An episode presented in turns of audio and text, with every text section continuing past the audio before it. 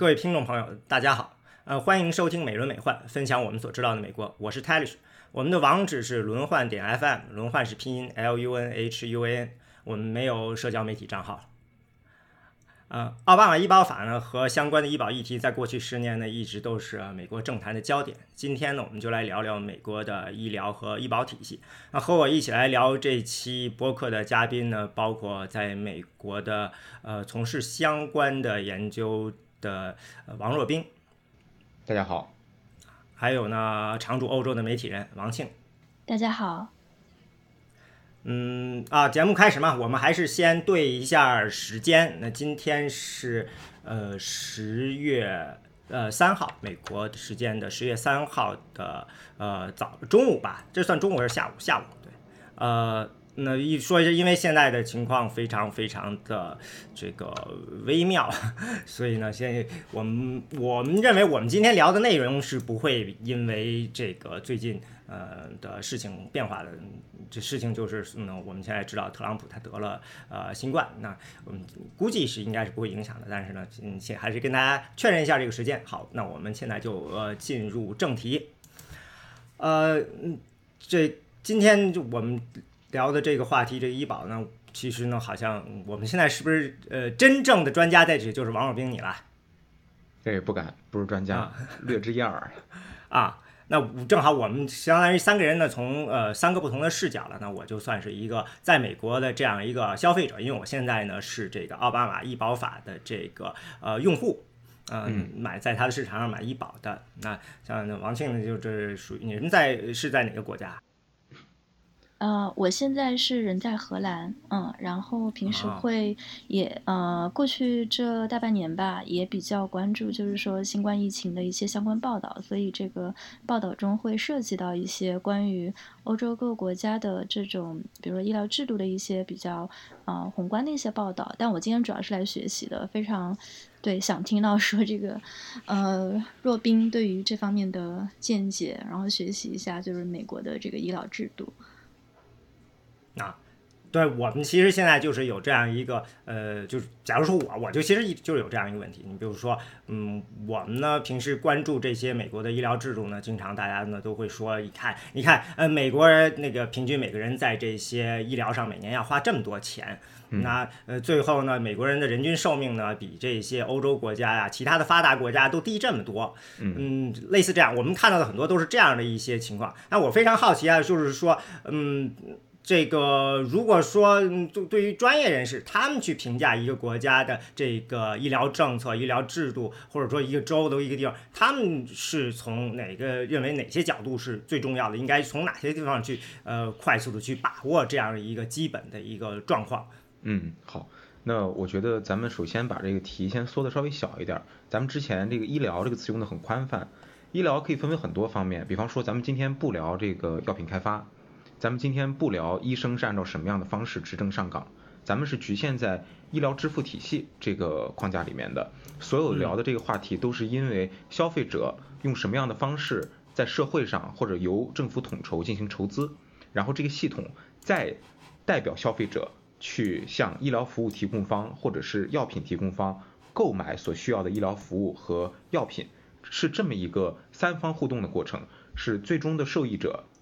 支付方。有的时候支付方就是受益者自己，那还有一个点就是呃这个医疗服务或者医疗产品的提供方是这么一个三方的博弈，就是说呃病人呃出钱的人和提供服务的人，没错，这个是最最直接的。在咱们国家呢，这个互动就是我大脑袋老百姓，我拿着这个政府的医保卡，这是政府是来付钱的，然后去到医院去看病去，这是一个医保定点的医院，嗯，就是这么一个互动。但是这个互动呢，在每个国家都有，但是互动的方式不一样，取决于呃，首先最重要的就是看那每国家不同。那首先在医保的制度上是不同的。比方说我们评价一个国家的医保系统，首先是什么方式筹资？呃，美国的筹资方式，欧洲各国的筹资方式，咱们国家筹资方式都不是一样的。呃，这我们可以过会展开聊啊。那这是第一个评价的角度。第二个评价角度就是，当你筹资筹到了这个钱，然后开始帮消费者去做这个医保的这个行为的时候。这个医保保的怎么样？保的时候我们看三点，第一是多少人加入了这个参保的系统，它保的面有多广；第二呢是参保的人能保什么项目，比方说有的药进入了这个有的药有的服务有的医院的服务进入了这个医保的这个参保体系，这是第二点。第三个角度就是这些已经参保的服务和药品，医保帮你出多少？医保帮你出百分之一，你说这算是保了还是不保？所以这是三个不同的维度。我觉得我们任何一个国家评价的时候，都这个三个角度都可以有所借鉴。啊，那我们再重新说一个，就是说，就是钱从哪儿来的这个医疗。第二个呢是，哎呀，我怎么第二个有点记不住了 啊？参保人数是吧？对，嗯，就是评价这个医保系统的角度。那评价的角度有三个，一个是多少人参保，一个是什么服务被保了，再有一个。呃，这个保险系统给你出多少钱？哎，这个我是比较敏感的，因为我自己在买保险的时候呢，的确是呃关注的是后两点，也就是说。我的常去的医院和医生，他是不是在这个呃医保提供的这些这个呃保护的范围之内？就是他他们会呃包括他的这个医他所呃参保的这些医院里有没有和医生有没有我的这些？还有一个呢，就是说是我自己出的钱呢有多少？那不同的计划呢是不一样的。对。所以说这一点呢，这个对普通人买医保也是呃有很呃很重要的意义的，对吧？对，当然是。然后还有一点，可能大家在买保险的时候也会考虑到，就是，呃，比方说这个王庆，您在欧洲，那有些国家的这个整个保险是私有化的，嗯，各个保险公司在提供这个保险，但是他的医院是公立的，医生都是拿国家工资的，是纳税人养着。美国不都是这样？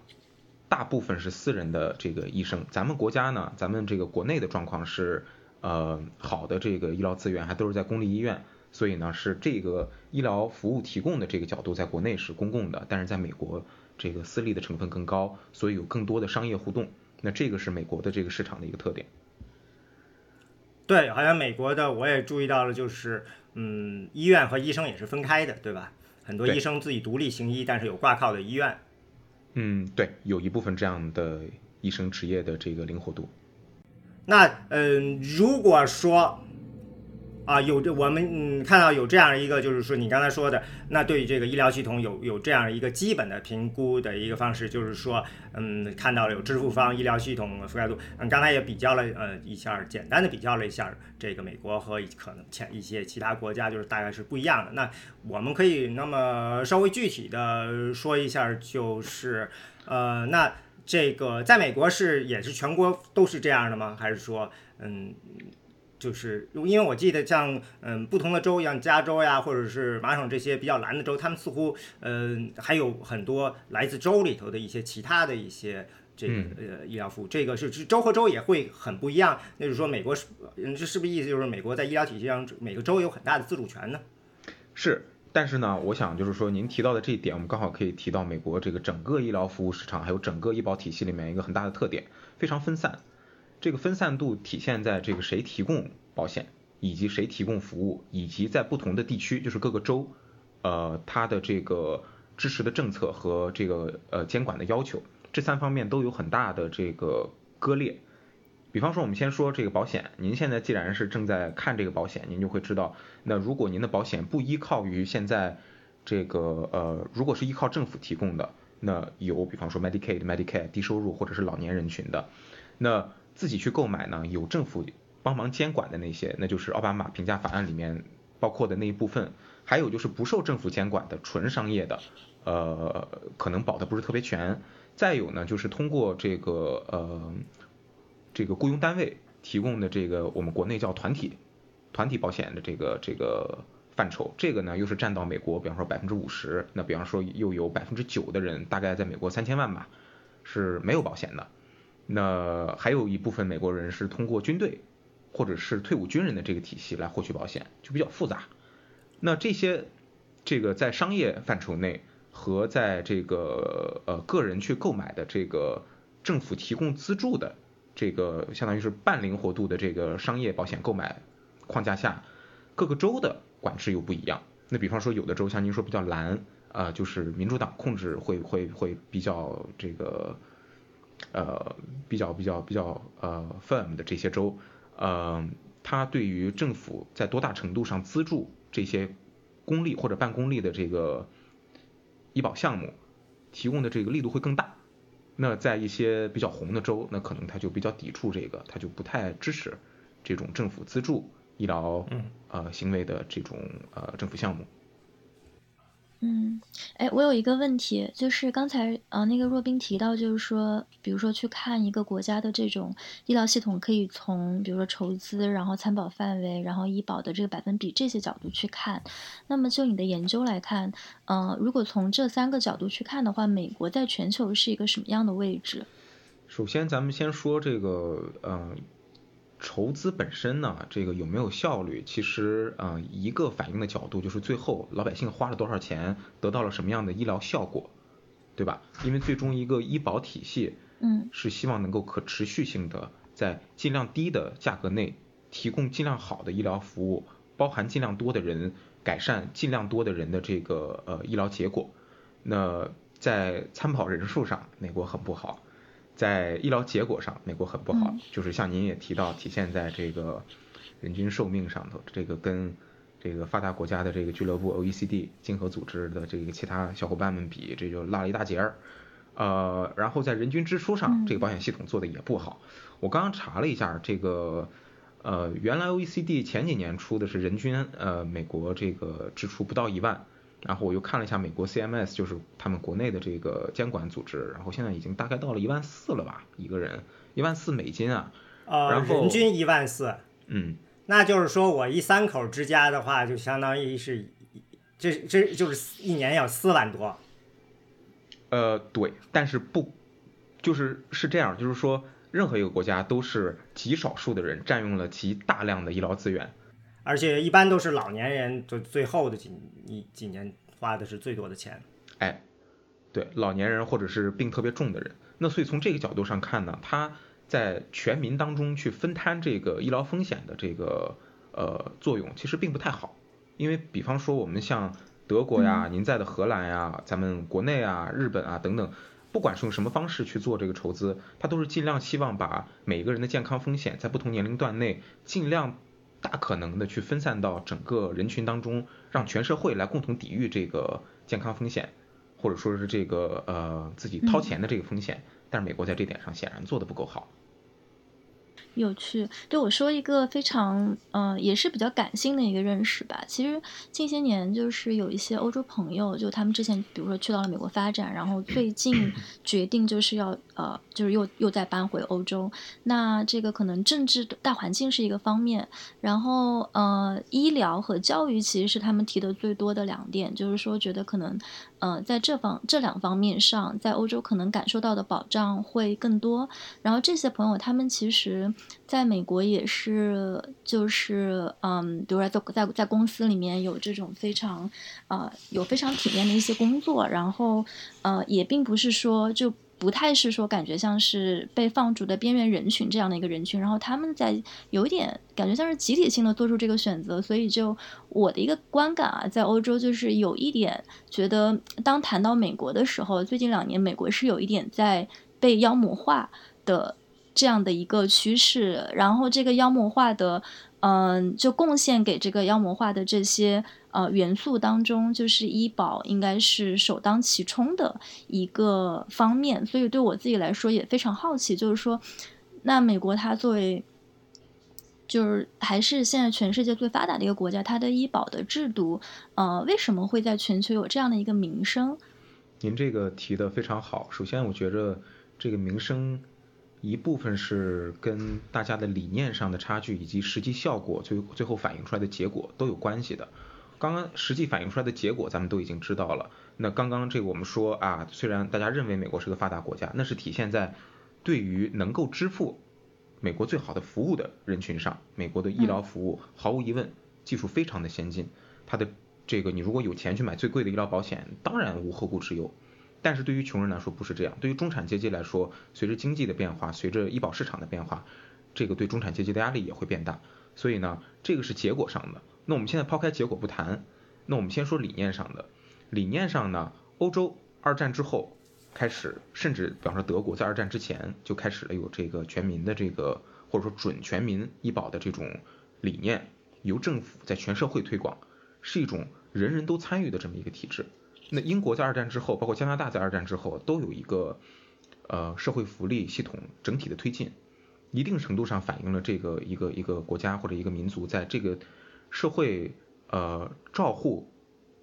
大量人口、大量人群或者说是呃高危人群的上面的这个一个理念上的统一。咱们国家也是，尽管我们之前有比方说多轨、双轨，或者说是之前有这个城乡的这个医疗体系，或者说是医保体系的这个割裂，但是我们始终在理念上，无论是民众还是政府，都认为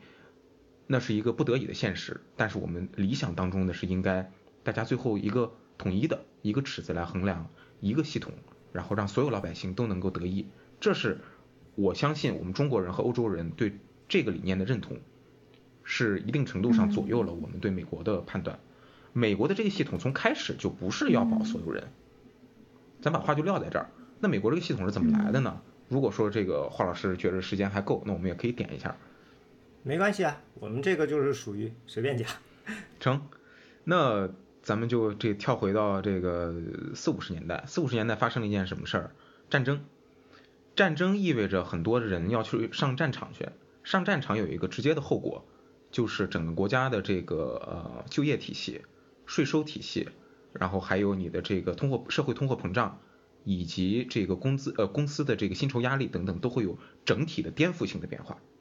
当时美国发生的事情，男性上战场，女性还没有立刻的替代性的加入这个就业市场，所以这个时候公司的工资水平会上涨。如果这个公司工资水平和物价水平一旦开始飙升，就会进入一个螺旋，控制不住。所以当时美国的这个 Treasury，就是它的财政系统，做了这么一个决定，他跟公司说，你给这个雇员提供免税的呃保险，包括医保。那在这个前提之下，你提供的这个薪酬服务、薪酬的这个呃 benefit，我给你免税，你可以抵扣你的这个公司所得税。老百姓也愿意，这个政府也开心。呃，然后这个整个社会的物价也稳定，同时公司也开心。这个系统二战之后一直保留了下来，大部分美国人是得益的，所以一直到今天，在根本上不管怎么医改，这个系统是整个美国医保的基石。这个系统在六十年代的时候就出了一个问题，老年人保不了，低收入没有工作的人保不了，呃，孩子有的时候保不了，还有就是退回来老兵保不了。上战场的军人保不了，那这个怎么办呢？就是后面打补丁。那六十年代的时候，Medicaid、Medicare 陆续通过了，这是在九十年代以前，甚至两千年以前最大的一次革新。啊，Medicare、Medicaid、Medicare 的稍微再说一下，具体指啥？Medicaid 低收入，Medicare 是这个老年人，呃，Medicaid 也包括这个残障人士。那所以把这些这个社会认为，哎呀，在原来体系之下最最不得意的这些人能够稍微 包括进来一下啊，补补充一下啊，补充一下，呃，这个五零年的时候，美国这个老年人，六十五岁以上老年人，他的收入其实呢，就是说他们确实很多人没有做好这个退休的准备，他们大部三分之二的人的收入是一千美元以下年收入，所以呃，只有八分之一的人呢，他们有医保，呃，到了之后呢，就是可能就是到了这个之后出现了这种。呃，婴儿潮了以后，嗯，然后呢，就有面临着一个上有老下有小的阶段，有一段时间，那这些老年人确实，嗯，到六零年代的时候确实需要解决了，对吧？对对对，所以当时社会意识到这个补丁必须得打。那从这个角度，王庆，我觉得您能够看出来，这个美国从一开始就是一个打补丁的策略，他根本就没想把这个系统做成大一统的。这个和欧洲人还有咱们这个中国人的这个想法本来就不一样。那提到后面就是包括这个两千一零年代奥巴马的这个平价医保法案上来，本质上其实也是一个大补丁。虽然两党争议特别大，但是根本不触及根本，还是以这个呃所有的改革都不触及呃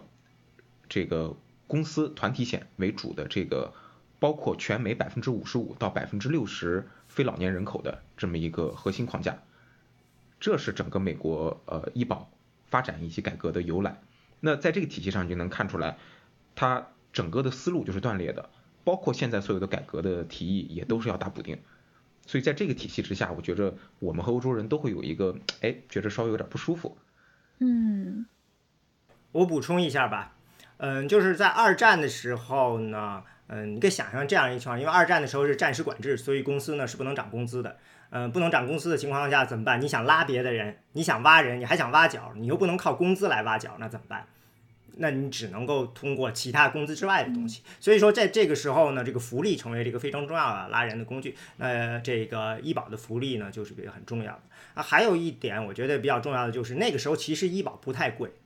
嗯，那个时候的这个医疗的服务不像现在似的这么多。那时候我们看老电影，经常就是叫医生，医生拎着个包，颠颠颠就来了，然后呢，那个看一看，拿出听诊器看一看，然后开个药就走人了。嗯，就是能够提供的服务收钱项不多。所以整个其实这个福利呢，你听着好像说啊，提供这么多的福利挺多的，其实在当时不多。嗯，我那天看有一个人介绍，他认为整个这个医疗支出增迅猛增长，就是六七十年来的增长。他觉得美国一旦在那个时候错过了这样一个全民医保的过程，这个医保的成本一上来就就有点陷在里面了。而而欧洲其实是通过了这个呃第二次世界大战，相当于是国家正好需要重构这样一套整套的这套体系。美国根本就没有这样一个机会，嗯，就是只能一路打补丁。对，所以您看，就是由于它一路打补丁，美国现在的这个状况，大家经常提到的是美国整个 GDP 百分就是这个国民生产总值啊，这个百分之目前是十七点几，接近百分之十八是用在医疗支出上面。公共的医疗支出其实和和这个欧洲国家差不太多，但是大部分的是私人医疗支出。就是因为整个系统没有被整合起来，大部分是这种打补丁，或者是私人和公司通过团体或者个人险的方式与医保公司建立关系，同时再去私人的这个医疗服务方这里采购服务。那么这么一个系统导致了，就是预计大概过个五六年，百分之二十的美国 GDP 是要用在医疗支出上头。这是一个什么概念？美国的军队力量大家应该都有数，呃，每年占这个美国的军费每年大概占 GDP 的百分之。我不是做这方面研究的啊，那可能大家有这个波动，百分之三到五是用在军军队支出上头的，它能养那么多航母，所以你可见它的这个医疗支出是多么大的一笔开销。所以要动起来的话，要动的蛋糕就非常大。哎，没错。我印象中就是一直要做这个全民医保的时候，最大的反对方都是来自这些医疗组织。比如说最早的时候，二战刚结束，杜鲁门就想推这个全民医保，当时呢是这个 American Medical Association，这个 AMA 应该叫中文应该叫什么？应该是这个叫什么全美医疗协会啊？这个大部分是医生或者是医疗提供对医生对，呃，他们就是嗯反对的。然后到了这个尼克松时代的时候，呃呃，其实是在之前了，就是说你说的 Medicare、Medicaid 推出的时候，当时嗯反对的人 AMA 还在里头，每个医疗协会，还有这个这个叫做呃 Farmer 也在里面，还有 American Hospital Association 医院的组织，还有那个 Health Insurance 医保组织，全部都反对，相当于是顶着所有的来自啊医疗界，除了这个，还有你说的公司的这个 National Association of Manufacturers，也 Chamber of Commerce 所有的这些就是雇主代表雇主利益的，他们也是强烈反对的，相当于顶着几乎这些所有的这个商界和医界所有的这个主要的力量，嗯，才推上来的。对，而且您提到这点特别好，提到了多方的势力在这里面，大部分是商业机构整合起来的行业组织。那这个行业组织呢，一开始您说这个早些二战刚结束，包括前几年，呃，大家的这个反对声特别一致。一起反对这种改革，那后面为什么改革能通行呢？是因为这几方这个行业协会的利益当中啊，有几方松口了，他觉着现在不改不行，他的蛋糕再不再不改的话，这个蛋糕就守不住了，所以他才答应要改。现在的改革阻力和之前的几次改革阻力也都有同样的这个博弈在里面。比方说，我们后面咱们可以现在聊更近一点的事儿的时候，最近提到的一些改革方案，那可能比方说有的是。保险公司的这个协会觉着，哎，咱们这个改了，对控制费用挺好的，但是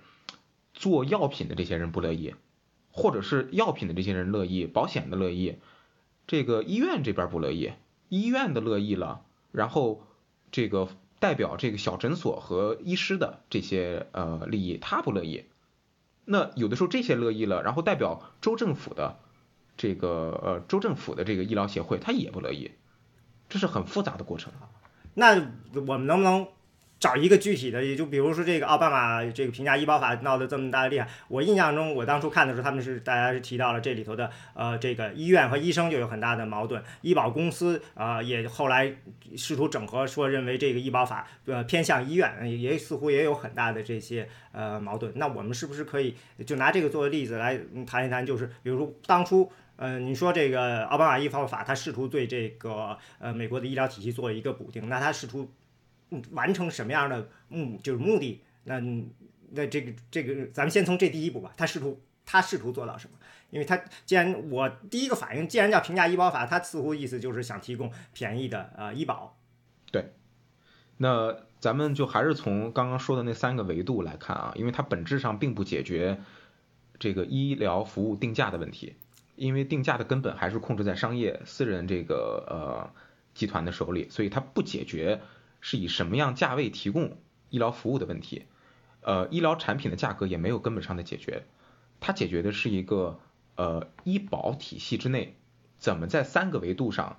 去改善这个医保体系。它之所以选择这个渐进的方案，有两个原因，第一是因为他想全盘弄弄不了，第二是因为二零零六年的时候，罗姆尼共和党的那个呃原州长也是奥巴马在后面竞选的对手，呃。他在零六年在马萨诸塞州做州长的时候，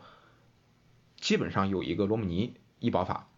在马萨诸塞州取得了非常好的效果。后来奥巴马的这个医保评价法案其实就是罗姆尼法案的翻版，稍微有了一些增补，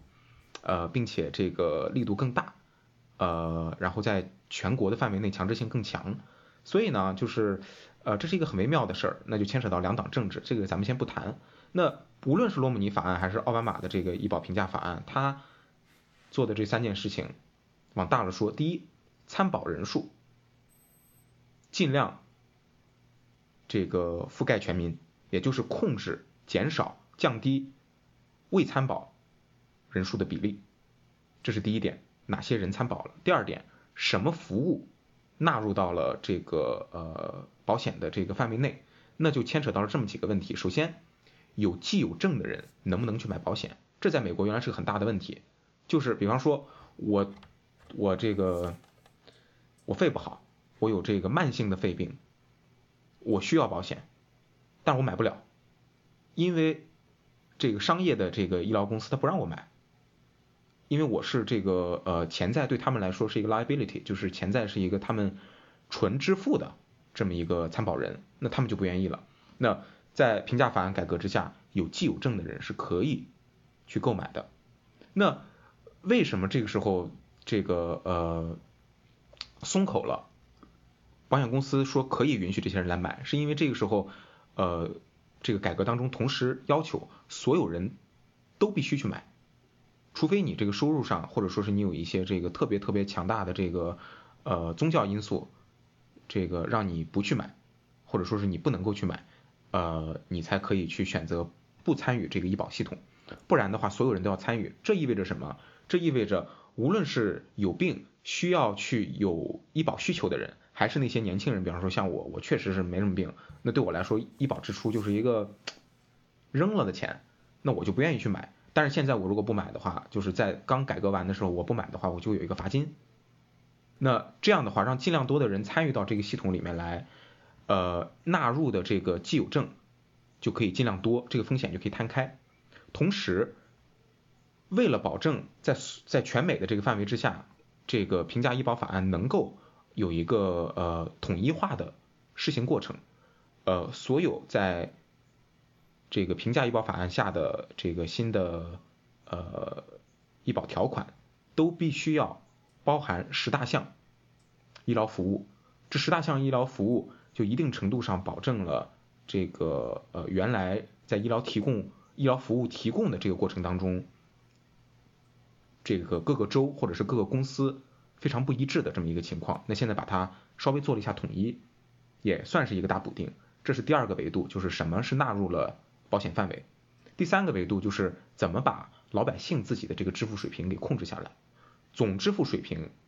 总支付的这个金额其实是因为参保人变多而变多了的，那显而易见。但是在每个老百姓自己支出的层面上是呃要降下来。它有这么几个降的方式，首先，原来没有保险的人很多是穷人，穷人的话，那现在他就把原来这个呃全美范围内照顾穷人的这个 Medicaid 这个呃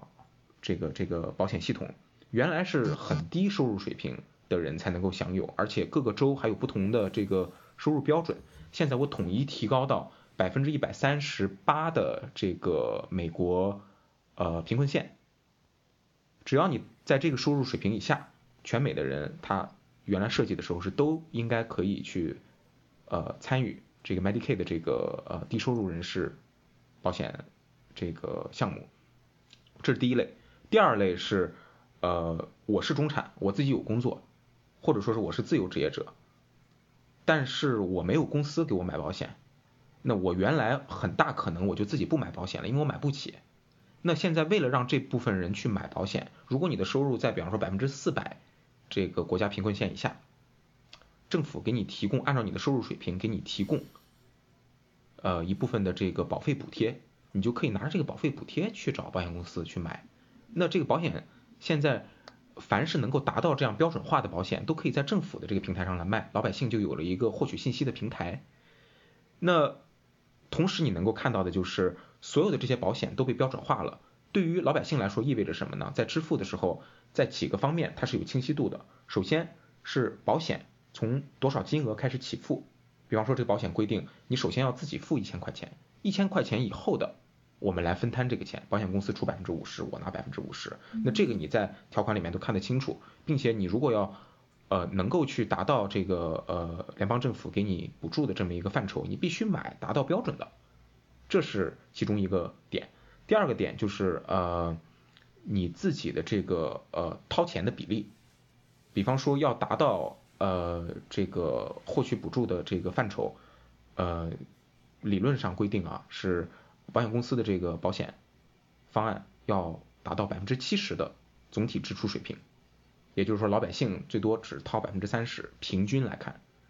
那这是第二个点。第三个点就是老百姓自己掏腰包的这个钱，我不可能一直掏，一直掏，一直掏。我如果就是有慢性病，我每每一天、每个月都要花钱，尽管有这个保险给我就是都百分之七十八十，我还是掏不起。那怎么办？那这个时候呢，就是又有一个自自付支出的上限。这个自付支出是不包括保费的，就是我参保了之后，我每次去看病，我看一次医生我就要交二十块钱，看一次医生我交二十块钱，这二十块钱我都拿不起。我每年那好，有了这个保险的规定之后，每年比方说最多付三千，我自付的这个钱达到三千的时候，我就不再付了。那这对于很多老百姓来说是一个减负，嗯，大概是这样。我总结一下，那就是说，首先就是一个在覆盖度上实际上是做了这么样一个平衡，也就是说，呃，为了让更多的人保险，我呢，呃，代价是有这个叫做所谓的 individual mandate，对吧？对，逼就是说，嗯，必须得去买保险，不买保险你就要交罚款。对，虽然这个罚款在现在已经被降到零了。对，啊，呃，这是第一个，因为我在记得在当时的时候，呃，纯政治吵架就是说，就是在当时呢，保守派他们也承认，就是当时医保有两个问题，一个是覆盖度不够，一个是医保价格过高，那他们认为这两件事情不能同时解决。那如果你走了这个让更多的人入保，你有很多人因为这些没有保买保险的人，是因为他们有医疗状况，他们嗯买不起保险，没有保险卖给他们，那么他们入保后一定会增加医疗支出，所以说医疗的呃这个费用呢反而会增加，嗯他们是有这样一个呃抗议的，那听着起来其实是有道理的，对吧？对这个我觉着。咱们可能呃讨论稍微学术了一点，从医疗经济学的体系里面，这不是一个简单的双双向市场，就是你卖一个我买一个。医保这个东西呢，最核心的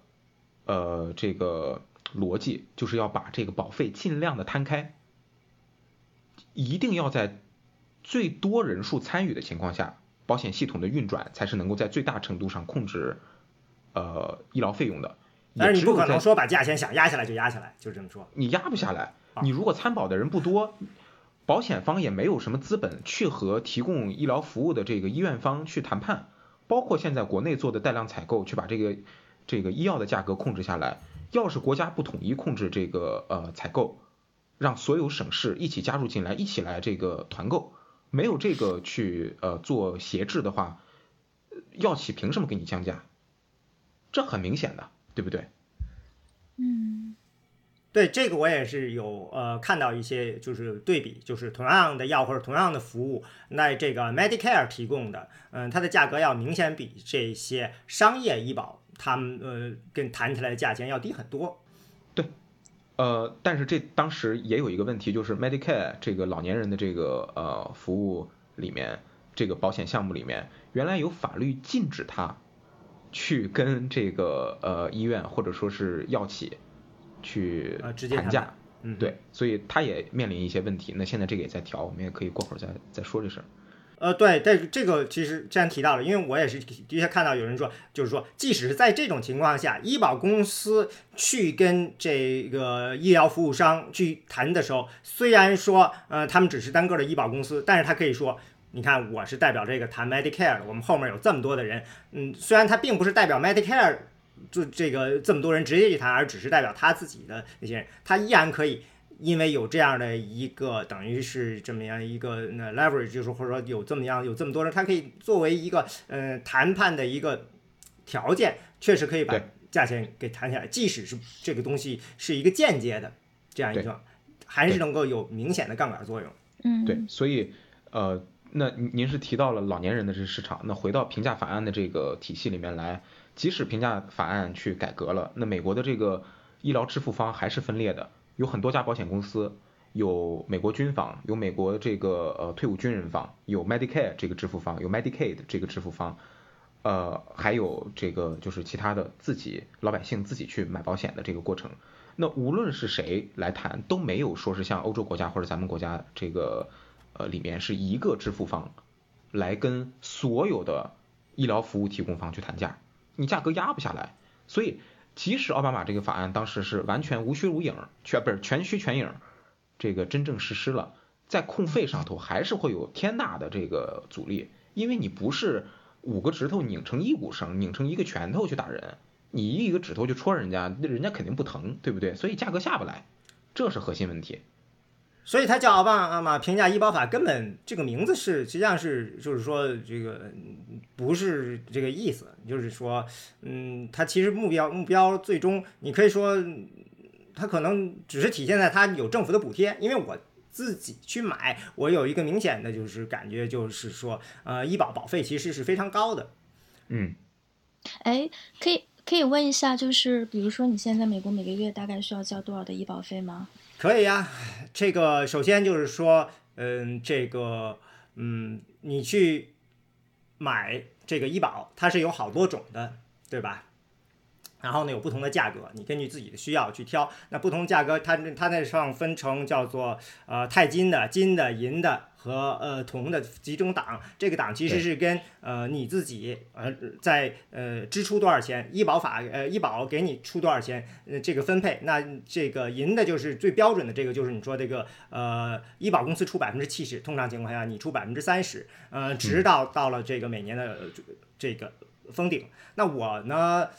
我其实是觉得这个事情有这么样一个古怪的地方，呃，最后我买的是最便宜的了，为什么呢？因为我看的是一年，嗯，这个我最多要支出支支出多少钱？对，啊，这个也是刚才说医保法里有一个非常有意思的规定，就是它要规也是非常重要的，我觉得这是最重要的，就是说你每年有一个呃，个每个人，嗯，不管出了什么事儿，最终你有一个封顶，你就出这么多钱就完了。那我就看了一看，呃，根据你自己每个月自己出的这个月费，再加上这个最多要出多少钱，我算我一年总共最多要支出多少钱。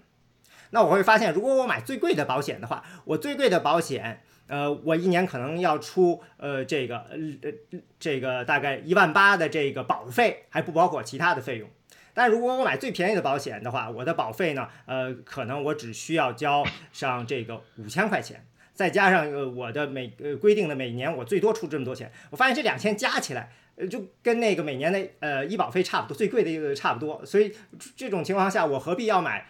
这个最贵的呢？就最贵的意思就是说我默认我不管我有没有病，我就已经出满了那么多钱了。对，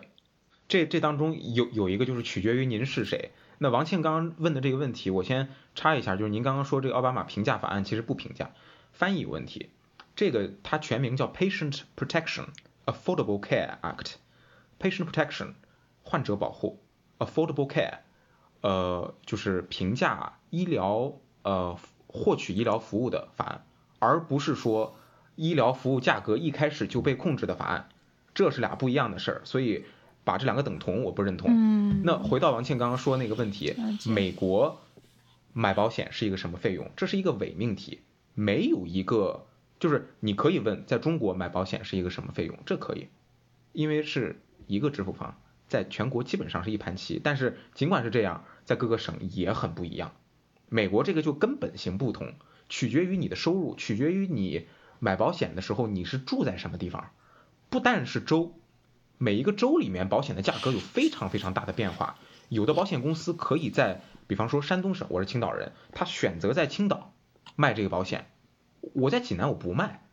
因为你我在济南赚不了钱，我就不卖了。所以这个便宜的保险，老百姓在济南买不着。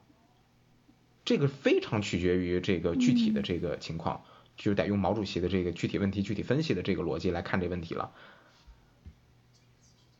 啊，这个其实真的是跟欧洲还挺不一样的。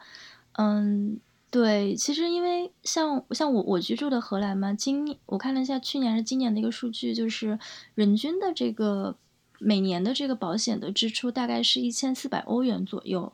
然后刚才华老师提到，就是最贵的，像美国那个可能可以达到一万七八千美元。呃，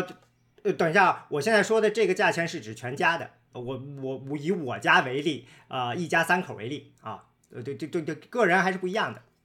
了解了解，我说那个一千四百欧元是这个就是呃单个人的，然后当然你也可以去选择一些就是更贵的一些这种呃补充性的商业保险的服务，但是这个基本险的话，你加上这个每年的保费，加上说我可能去选择一个每年自担风险的最高的那个额度，可能一年也不会超过呃两千欧元，所以其实。嗯，我会感觉到，就刚才若冰提到的，包括这个奥巴马这个评价医保法案里面。呃的一些这个改革的点，包括像这个全民都有买保险的义务，否则要被罚款。然后包括这个自担风险有上限，然后包括这个你不能够因为既有病症而去拒绝说一个人来啊参参与保险。我觉得这些听起来就是跟我熟悉的这个 欧洲保险是很类似的。但是我我相信有有一个很不一样的点，就是关于说刚才也提到说这个医疗服务定价的问题。呃，这里也说到一个一个事儿，也是前几天也是听一个。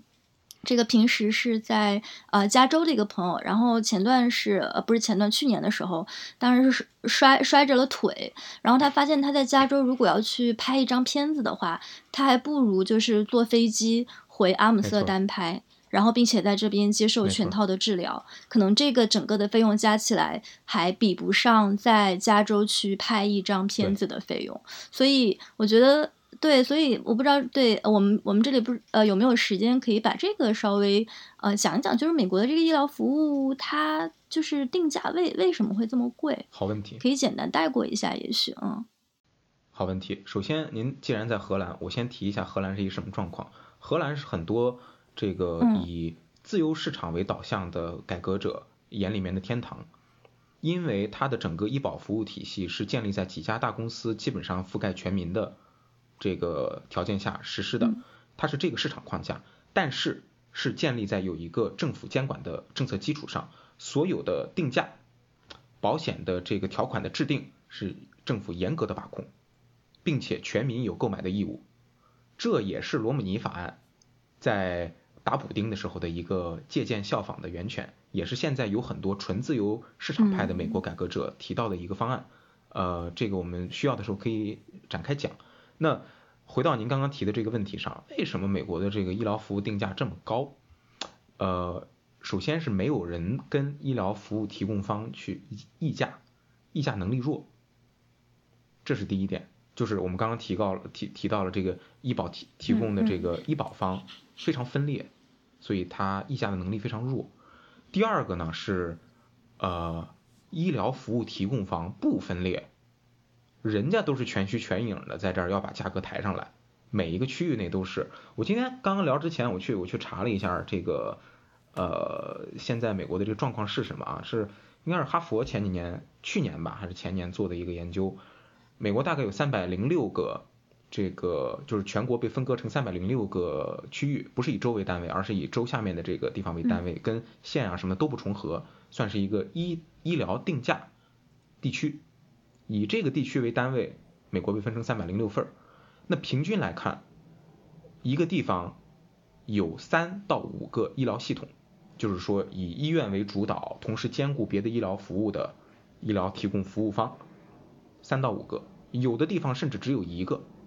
特别是美国这个呃地广人稀的地儿，或者说是这个呃农民比较多、农业比较重，以及共和党比较这个占优势的地儿，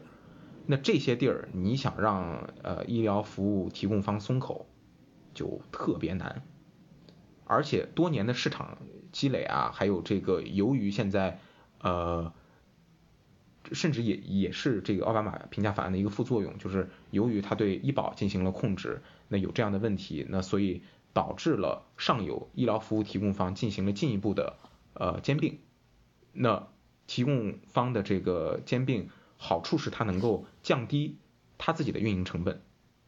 但是呢，研究也已经显示出来，那现在呃这个凡是经过一次这个地区内。医疗服务提供方的这个整合兼并，实际上对于老百姓在看病的时候的这个费用的增长是百分之六到百分之十八的平均增长率。那你就想，呃，这是市场已经是这样了，那能不能有新的机构、新的医疗提呃服务提供方去加入这个市场，从而把这个竞争提上来？这不是也是很多美国改革者希望做的事儿吗？不行，做不到。二十一个州。有各式各样的这个政策，总结为 certificate of needs，或者这个翻译过来，我这翻译的不好啊，就是呃需求许可。那这是一个什么呢？就是说这二十一个州里头，由于有这样的这个法案，呃，你如果不能够证明这个州在提供，比方说您说拍 CT 片子这个问题上，呃，存在不足，老百姓的需求满足不了。你没有办法证明这件事儿，我就不允许你开，竞争就提不上来，所以它不是一个充分竞争市场。那谁在支持这样的州议级别的法案呢？那显然是既得利益者。所以这是一个捆绑起来的体系。那也是为什么这么多年医疗价格下不来。然后这么多年来，那个呃，我看了一下这个最近几年的数据，这其实呃，价格的增长主要是提供在。呃，体现在医院的这个部分，医院的支出占到了美国私人，呃，或者说是商业这个医疗服务支出的百分之三十三，百分之二十三呢是在医院外的这个 clinics，就是诊所或者说是这种呃专科的医生，因为美国不是像国内一样是所有人都到医院去看病，也有很多的诊所或者说是这样拍片子的地方，这样的实验室，你去那儿去拍片子去，那百分之二十三是给这些人。百分之九是在医院外或者说是在诊所外，老百姓自个儿掏腰包去买药，买药我们也可以展开说啊。但是前面说的这些内容是占了大头。如果说在服务提供方这块儿没有竞争的话，费用下不来。而且最近几年这个新增加的参保人并没有增长，由于参保人增加而去额外获取医疗服务的这个病人没有增加。那价格提高都出出现在哪儿呢？纯价格。啊，这个我从个人的经历先说一下啊。嗯，我原来是在一个大学城了。那大学城里头呢，大家嗯，我看他们也是抱怨，就是说做这个 CT 啊和 MRI 的成本上涨了。然后呢，曾经在论坛里跟大家讨论，然后有一个人就说，就是自打唯一一个独立的这么样一个做 MRI 的这么一个的诊所关呃被买了，被医院买了以后呢。嗯，就这价钱就降不下来了，因为没有突没有一个真正竞争者。虽然当地实际上是有两个医院体系的，但是呢，通常情况你去那儿看病呢，你直接给你介绍的自己的这个成像的呃那个诊所或者地方去做了。呃，还有一个就是当时我印象中我刚到时候炒得非常厉害的，就是属于呃那边呢当时新成新建了一个医院，然后呢这个医院体系下下属的所有的诊所，你去那儿看病的时候都。被强行交了一个附加费，嗯，当时当地人抗议非常大，呃，据说是这，然后人家拿出来说，这法律规定允许这样做，就是在这个医院周围呃多少英里之内的医院下属的这些诊所，呃医这个可以交这笔钱，那么这医院但是实际上是新建的。那嗯，当时意见非常大，于是后来就取消了。那呃，当时呢，就有人说医院为什么这么做呢？因为他建了这么医院花了很多钱，所以呢，他也面临着一个还还贷款的这样一个压力。嗯，这种情况下呢，就会呃有这样的一个就是说增长价格的问题。嗯啊，还有一个情况就是这些出完了后，就是你刚才说的这个，你的朋友他是在嗯加州出骨折这个，我觉得他有可能。应该还是在一个，比如说大城市，或者有这种比较嗯多的这种这种行业竞争的地方。但我觉得还有一种情况比较常见的，因为我也有朋友，比如说出了骨折去看病，一下交了几千块钱，啊，他们的抱怨就是说呢，你平时是人是健健康康的，你平时基本上没什么花什么钱，然后这样的时候，你这是你第一次花，一下花会发现呢，你的医保有五千块钱或者是一万块钱的这种 deductible，首先要自己出，出完了以后才是。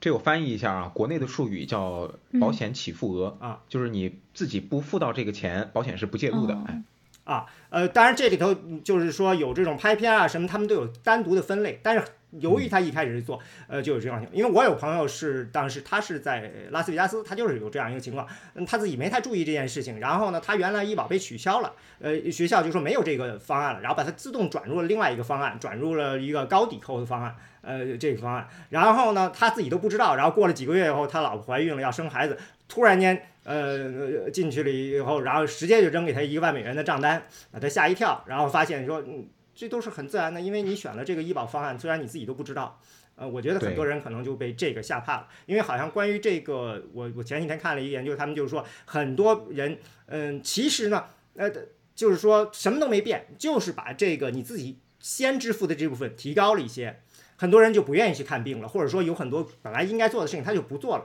而不是说原来按市场的角度，他们想的是哦这部分钱你要先花，你可能会努力的去找不同的这些做 X 光或者做 CT 的地的地方，然后去看哪个地方的价钱便宜你再去。很多人干脆就干脆就呃就是很多能做他就先忍着了，要等等着必须再做再做，而不是说去呃做在市场上进行比较选择他们觉得好的。嗯，您这个问题啊，就是我先跟听众朋友们澄清一件事儿。今天之前我没见过华老师的面儿，他这个问题完全是问到我心坎里去了，但是我们俩没商量过，我觉得特别好，我先鼓个掌。然后呢，他提到了两两两个点，我想回应一下。第一个就是这个 high deductible plans，就是高起付额的这个保险，这个是保险公司玩的一花样。我们前面说平均百分之七十，他这平均怎么算呢？他这平均是当你达到了起付额之后，我给你平均下来是你百分之七十。然后呢，我可以在后面，哎，我给你多付百分之五，但是起付额我给你提高三五百，每个人我都这么干。这么一弄的情况下，就是大部分老百姓花不到那个起付额的钱，基本上相当于保险公司零支付，大部分老百姓还是自个儿看病，这是一个最近几年很突出的一个点，特别是在于那个呃各各这个各次医改都没有触及到的这个。呃，就是呃，通过公司走的这个团体医疗的这个部分，很多的这个 high deductible plan 高起付额的这个保险，导致了很多美国人虽然现在有保险，但是看不起病，就相当于陷入了这个呃民主党那个桑德斯经常说的一个叫 underinsured，就是呃翻译过来就是这个保险不足，就是有保险，但是保险程度不足，就是还是相当于没有。的这么一个情况，这是第一点，就是这个 high deductible。第二点，您说的一个关键词，我觉得王庆可能不太熟，我也把您当一个小白，我跟您说一下，这一什么事儿呢？他提到一个关键词叫不在我这个网络之内的诊所。什么叫网络之内？保险公司为了控费，那就会跟呃这个一个小范围内，这个不同的 plan，不同的这个方案，这个范围不一样啊。那我们先说最集中的那些，就在你周围几公里，我找一个。呃，小的网络，我这个网络里头呢，把这周围哎找了一家医院，哎找了两个拍 CT 片子的地儿，找了四个这个大夫，还有找了一个做这个助产的助助产士，加入了我这个这个网络里头。然后呢，老百姓只要在这个网络里头看啊，价格特别低。为什么呢？因为我这个保险公司不停的给这些人输送病人，他就稳定了嘛。稳定了之后呢，那保保险保险公司在这个地方就是由于大家的这个呃费用都可以控制得下来，那保险公司赚的也多，老百姓也愿意。但是唯一的问题就在于它这个网络范围特别小，大大部分老百姓遇到的状况是在急诊的时候，我哪管你这个东西是不是在网络范围内，先救命啊！我都疼的不行了，我还先去查一查这是不是在我网络范围之内。还有有的时候，就像您说拍那片子，我现在不知道我骨不骨折了，在美国可不是直接去看骨科，我去医院挂一号，我先要去看全科医生，全科医生摸一摸，然后你这疼的那个腿都都都都都抽抽了。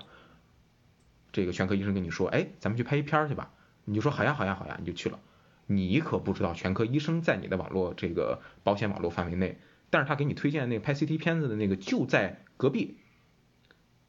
俩人还称兄道弟的，但是他不在你的这个参保范围内，他不是你的这个医保定点，那你相当于保险公司可不管，谁让你自己没查的？那这个信息又不透明，而且比方说，我买了一年的保险，对吧？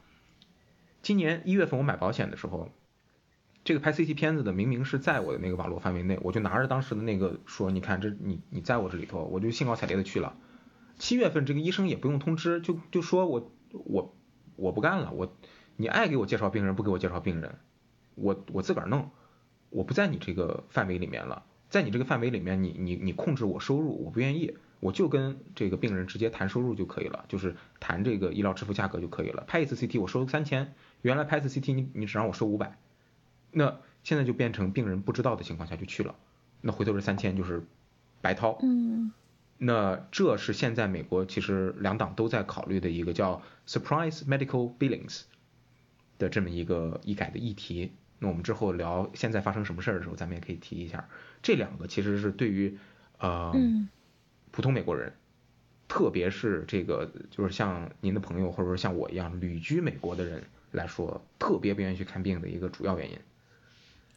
我再补充一点啊，就是我我还是说按照我自己现在的医保，我看他现在就是有这样一个情况，就是说如果你想看专科可以的，但是呢，就像说的是，大部分情况下你是先看一个全科，全科呢要给你介绍，然后呢，全科如果认为你有必要，他嗯嗯。就是有些情有很多情况下呢，他说你需要先填一个表，告知保险公司，保险公司呢可能还要批一下，你才可能过去，呃。但是我也问过他，我说这什么时候我需要向你报知，还是什么时候？比如说我我皮肤明显皮肤过敏，我是直接的去呢，我还是要让人别人介绍？当时那个保险公司的这个当时的那个呃服务的人就说，这个你直接去就好了。那我说那我什么时候我需要说还要需要你们去填表批准？而那个表三页纸的表，大部分东西我都看不懂。我觉得这就是给普通人增加了非常多的这种呃这额外的工作需要去了解去做。嗯，前一段时间我也听过一个节目，就有人抱怨说，这个呃，当时是呃是脑出血进了医院了，然后呢，这个嗯在那抢救呢，那医保公司过来了，说呃交钱需要你签字，要不然当时他就是我我一个人躺在那儿还不知道能不能活下来呢，然后那边医保已经找过来了，说这个钱现在暂时不能付，需要你签字，啊有有很多这种东西非常非常的让人觉得没人性。啊，这个，所以为什么大家会感觉就是，哎呀，去，我真的还是想要一个简单的全民医保，这些事情我都不需要去考虑，嗯，的这样的一个过程啊。对，对，刚才就是说到那个网络的那个问题，我稍微就是讲一点，补充一点点那个，呃，在这边的一个体验，就是我感觉荷兰可能和大大多数欧洲国家吧，就。就都是这样，就是说一间，它当然是有，就是好几家这种大的这个保险公司，可能在市场上去去瓜分这个市场，然后每一家这个公司是有自己定点合作的这个呃医院。然后，呃，在选择保险的时候，我我记得没错的话，你应该是可以选择，就是说按星级来选择的。就如果你选择最低的那个星级，那么可能在整这一个 neighborhood 里面就只有一间医院是你可以去，就是不用考虑费用去的。然后，但如果你的那个星级就是往上去增加的话，你可供选择这个医院就会变多。就哪怕是你是只在跟同一间保险公司去，就只只是跟这间保险公司在参保，然后。嗯，在欧洲还有一个情况就是说，如果因为大家这个人员流动很很频繁嘛，就是说，如果我作为一个在荷兰的居民，然后我去法国的时候出了什么意外，然后在法国的，就是它也是有这种就是定点的医院，就是你遇到紧急状况的时候可以去，但只不过就是这个就这个呃数量就是是是是非常有限的，嗯。对，不过总的来说，我感觉就是好像不太会因为说我在国外去，我在国外生了病，然后会让我感觉好像会有点担心保费之类的，因为它的这个总的来说，我觉得好像这种还是比较就是一碗水端平的吧。如果是在这个欧盟的这个境内，您提到了说在荷兰里面，就是在这社区之内一家医院或者说是多家医院的这个选择，网络多宽，美国也有。嗯，但是主要差别在哪儿？为什么老百姓还是怨声载道的？信息是不透明的，老百姓要决策的时候是需要信息的。即使是美国这个偏保守的这个纯自由市场派，也认为这个信息需要添加。但是尽管那样，他们也忽视了这个，就是大部分人不是理性人，大部分人在身体出健康的时候是一个。慌了的状态，我觉得这个相信大部分听众都是可以去理解的。那尽管有市场化的方式去去让竞争增加、改改善这件事情，但是你不能够就假定所有人在自己肝已经疼到快要爆炸的时候，我要去一个一个查这个医院里面是不是每一个科室都在我的这个保险套餐里头，这是很不现实的。对，对，对对，嗯。啊，最后那我吐槽一下，就是我觉得我不知道这为什么这么多年了，现在这些医保公司它也推出了自也有自己的网站，很多时候也有自己的 app，但是啊用起来的体验确实很差，不知道为什么，就好像他们也招了很多人在做这些东西，但是就是做的不是让人觉得非常的简单适用。嗯，我我的医保公司那个 app 我打开都要需要好半天的时间，搜索的时候还经常退出，非常非常的奇怪。好。那我们现在现在进入下一个，就是说现在那美国医改到了现在这个状况，那两党的主要的分歧在这个医疗嗯改革上，那是什么呢？嗯，还是王老师你先来一个提纲挈领的，让我们嗯看怎么看到这个 都不知道该怎 如何看待。我们现在 进入了知乎环节啊，这个如何看待美国的这个医改？嗯，这个问题如果是我在知乎上回答，我会选择不回答，太大了，答不了。但是呢，这个咱们就简单的以一个事儿为切入口吧，就是以这个两党是怎么去就奥巴马评价医保法案产生争议，我们来看争议是什么，然后梳理一下这个呃这个到底改革效果怎么样，以及到底这个社会讨论的焦点在哪儿。别的咱们就不展开了，这个什么大夫看病怎么样，这个这个呃。比方说现在什么新冠疫苗开发的这个状况什么，我能讲，但是咱们这节目绝对不允许，那我就不问华老师了。那好，在这个框架之下，呃，咱们先说评价法案它有没有达到目的，一定程度上达到了。参保这个未参保人数从百分之十五到百分之二十的这个区间降到了百分之十以下，尽管特朗普这两年有各种各样的方式去去去给他捣捣乱，去给他泼脏水，但是呢，呃，从百分之八。这个水平上还是比较稳定的。那近两年稍微有点回升，就是大概百分之九的人还是没有保险的。那呃，尽管说特朗普以各种方式，比方说是去呃废除了这个一定程度上废除了这个要求所有人去买保险的这个强制令，呃，并且也在想办法去让这个保险公司能够去不保那些有既有证的人，就是 pre-existing conditions。这个在美国做医疗的朋友可能就。比较清楚是指哪一个？那目前还是能够保护有既有证的人。那在奥巴马这个评价法案建立的这个呃私人购买的市场和 Medicaid 这个呃扩张的这个范围内，就是低收入人士的这个扩张的范围内，还是一定程度上保障了参保老百姓的这个福祉。但是这当中还是有各种各样的漏洞。比方说啊，这个我们说 Medicaid 在各个州要扩展。原来这个奥巴马最早受争议的一件事，在他还在位的时候，就是各个州不乐意了，说凭什么让我们都这样啊？你不能联邦要求各个州这么做。后来最高法院也确实是支持了这个呃反对声音，说是联邦不允许要求各个州一定要把这个 Medicaid 的这个方案提升到百分之一百三十八的美国贫困线的标准，你只能够说是用一定的呃联邦补助的方式邀请。各个州政府来主动的进入到这个扩张，那所以现在的范围是三十几个州，那最近又多了两个，到了三十八，就是两个特别红、特别保守党的州也觉得治不住了，自己还是愿意去保护这部分老百姓，因为更多的人已经落到贫困线或者贫困线以下了，并且这个州政府没有办法去再补助这些医院了，那所以一旦就是说老百姓参到了这个参加到了扩张的 Medicaid 这个项目里面，这个时候新来的这部分人，联邦政府支出百分之九十到百分之九十五，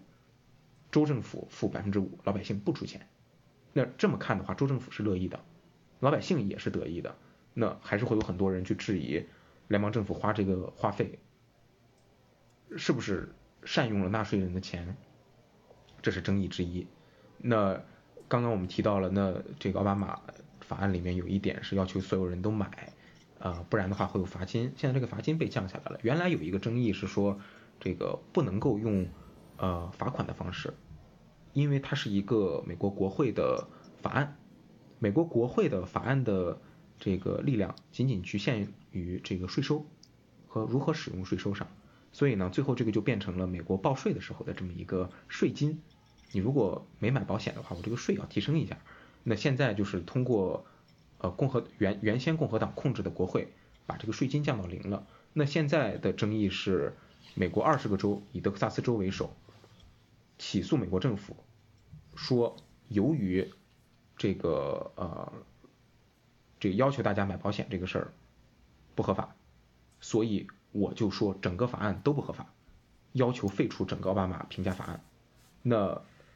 特朗普总统上台之后，他的这个司法部决定不再跟这些起诉的州打官司，就让这些州来尽管的起诉，然后去废除这个法案。那所以这个时候，以加州为首的十七个州，各个州的司法体系里面的这个律师，还有这个呃起诉官，然后去联合起来，去去去回应这个美国的这二十个起诉的州。那这也是现在呃美国最高法院非常争议的一件事情，是在呃美国的今年十一月初大选之后的几天，美国的最高院就要去看这个事儿是不是真的违宪了，整个评价法案是不是还能保得住，这是其中的一个争议。那再有就是去看啊，那现在从老百姓的角度上来说，我们不说各个州或者说是这些政治人士是什么样，老百姓是不是真正的得益了？我们刚刚说到了得益的人，就是原来没有保险的人。那原来有保险的人得益了没有？呃，有的人得益了，呃，比方说是那些原来有保险但是有记有证的人，他一旦买不起原来公司给的保险了，他现在能有办法通过别的方式去买到保险，这肯定是得益了。美国有百分之三十的这个呃这个呃非老年成年人是有记有证的，慢性病啊或者说是这种其他的这个。呃，癌症啊等等的这样的烈烈性病，现在是可以得益的。那有有医疗需求的人士、低收入的人士都得益了。Medicare 老年人的这块也得益了，因为有各种各样的方式去帮助他们把这个收入水平降下来，呃，把这个 sorry 支出水平降下来。但是呢，这个争议比较少，是因为呢，呃，它是一个悄悄的方式去做的。共和党呢，即使想争议整个医保法案。他也不想动老年人的蛋糕，因为老年人投票，所以他弄不了这块儿，所以这个是没有争议，但是真正的呃给老百姓实惠的。再有呢，就是呃这个评价法案没有触及的这个部分，就是这百分之五十五到百分之六十的通过公司团体险来参保的人，那他们现在面临各各种各样的问题，收入降低了，我怎么能够去呃？进一步的支付，呃，这个保费，当然你可以选择去呃市场上自主购买，那政府也会给你补贴，但是可能就对于一个一个人来普通消费者来做决策来说就不是特别顺，那他还要面临很高的这个给付比例。如果我留在这个呃保险套餐里面，那即使留在这个保险套餐里面，保险套餐也随时可能会调整这个网络有多大，我在看病的时候还是会面临各种各样的问题。那这是跟。这个医保评价法案有关系的一些争议。那在这个争议之外，那最近随着呃特朗普在零六年，呃对不起一七年上台之后，又有一系列的这个呃改革的诉求，或者说是捣乱的诉求吧。那呃最近的争议又多了一些，我们也可以考虑去朝着这个方向聊。啊，先补充一个。就是关于这个 Medicaid，就是低收入的保险，这个就是在奥奥巴马评价医保法里有一个这个 Medicaid 扩充这样一个想法。这刚才这王瑞斌已经说了，嗯，这个扩充呢本身呢是由呃百分之九十的钱是由联邦政府出的，所以州政府主要出百分之十的钱。那就是说，在传统上，在联邦政府给地方政府钱上有两种方式了。那一种方式就是这个按比例的，我出百分之九十，你出百分之十。所以说呢，嗯，这种做法法呢，其实呢，嗯，会让这个联邦政府对州的影响呢变得更大一些，因为呃，这个是钱是没有上限的，也就是说呢，呃，这是按比例的，你。州里呢会很高兴，我把这个事情做大，因为呢，呃，说白了就是我可以提供呃更多的福利，而我自己的需要支出的非常少。所以一般情况下，如果是联邦政府以这种形式把钱发下来的话，呃，州里呢会尽量的把这个项目做大。对。呃，这实际上是呃这个保守派不愿意的，保守派更愿意的叫做 block grant，也就是说你固定只发一笔钱下来，这笔钱呢我不会超出这笔钱，这笔钱你用不了的话就没了。呃，用呃，但是你你如果你开的项目是超过这个的话，我也不会多给你钱，额外钱你要自己出。如果是这种情况呢，州里通常会定制这么一个项目，正好把这笔钱花光。嗯，在这样一个情况下，所以说，呃，这个 Medicaid 的这个扩充呢，实际上是一个很明显的，就是说，呃，州里把这个福利做得越大，嗯，这个越好，因为我们看到很多州其实它并不是简单的一个一百分之一百三十八的贫困线，甚至升到了翻到了有两倍以上的这种贫困线，嗯，没有，有吧？没有吗？没有，我可以给您具体的拆分，但是没有。啊，那我就记错了。那就是，但是呢，呃，还是有很多州就是完全没有接受这个事情。虽然说，呃呃，对他们来说，其实是把这件事情做起来是很好的。所以这里头是实际上是一个很政治的一个选择。对，您刚刚提到了两点，一点我质疑，一点我同意。先说我同意的，您说的这个啊，这个联邦给各个州发钱，一个是通过既有项目按比例给，这个没上限；再有一个呢，就是给你一笔钱，你自个儿看着花，多了我就不给你了。我就给你这点钱，就把你轰出家门去了。这两个方式呢，取决于多大程度上 Medicaid 各个州能够去做定制。定制的范围挺有限的，因为法令有要求，你要以什么样的方式去做，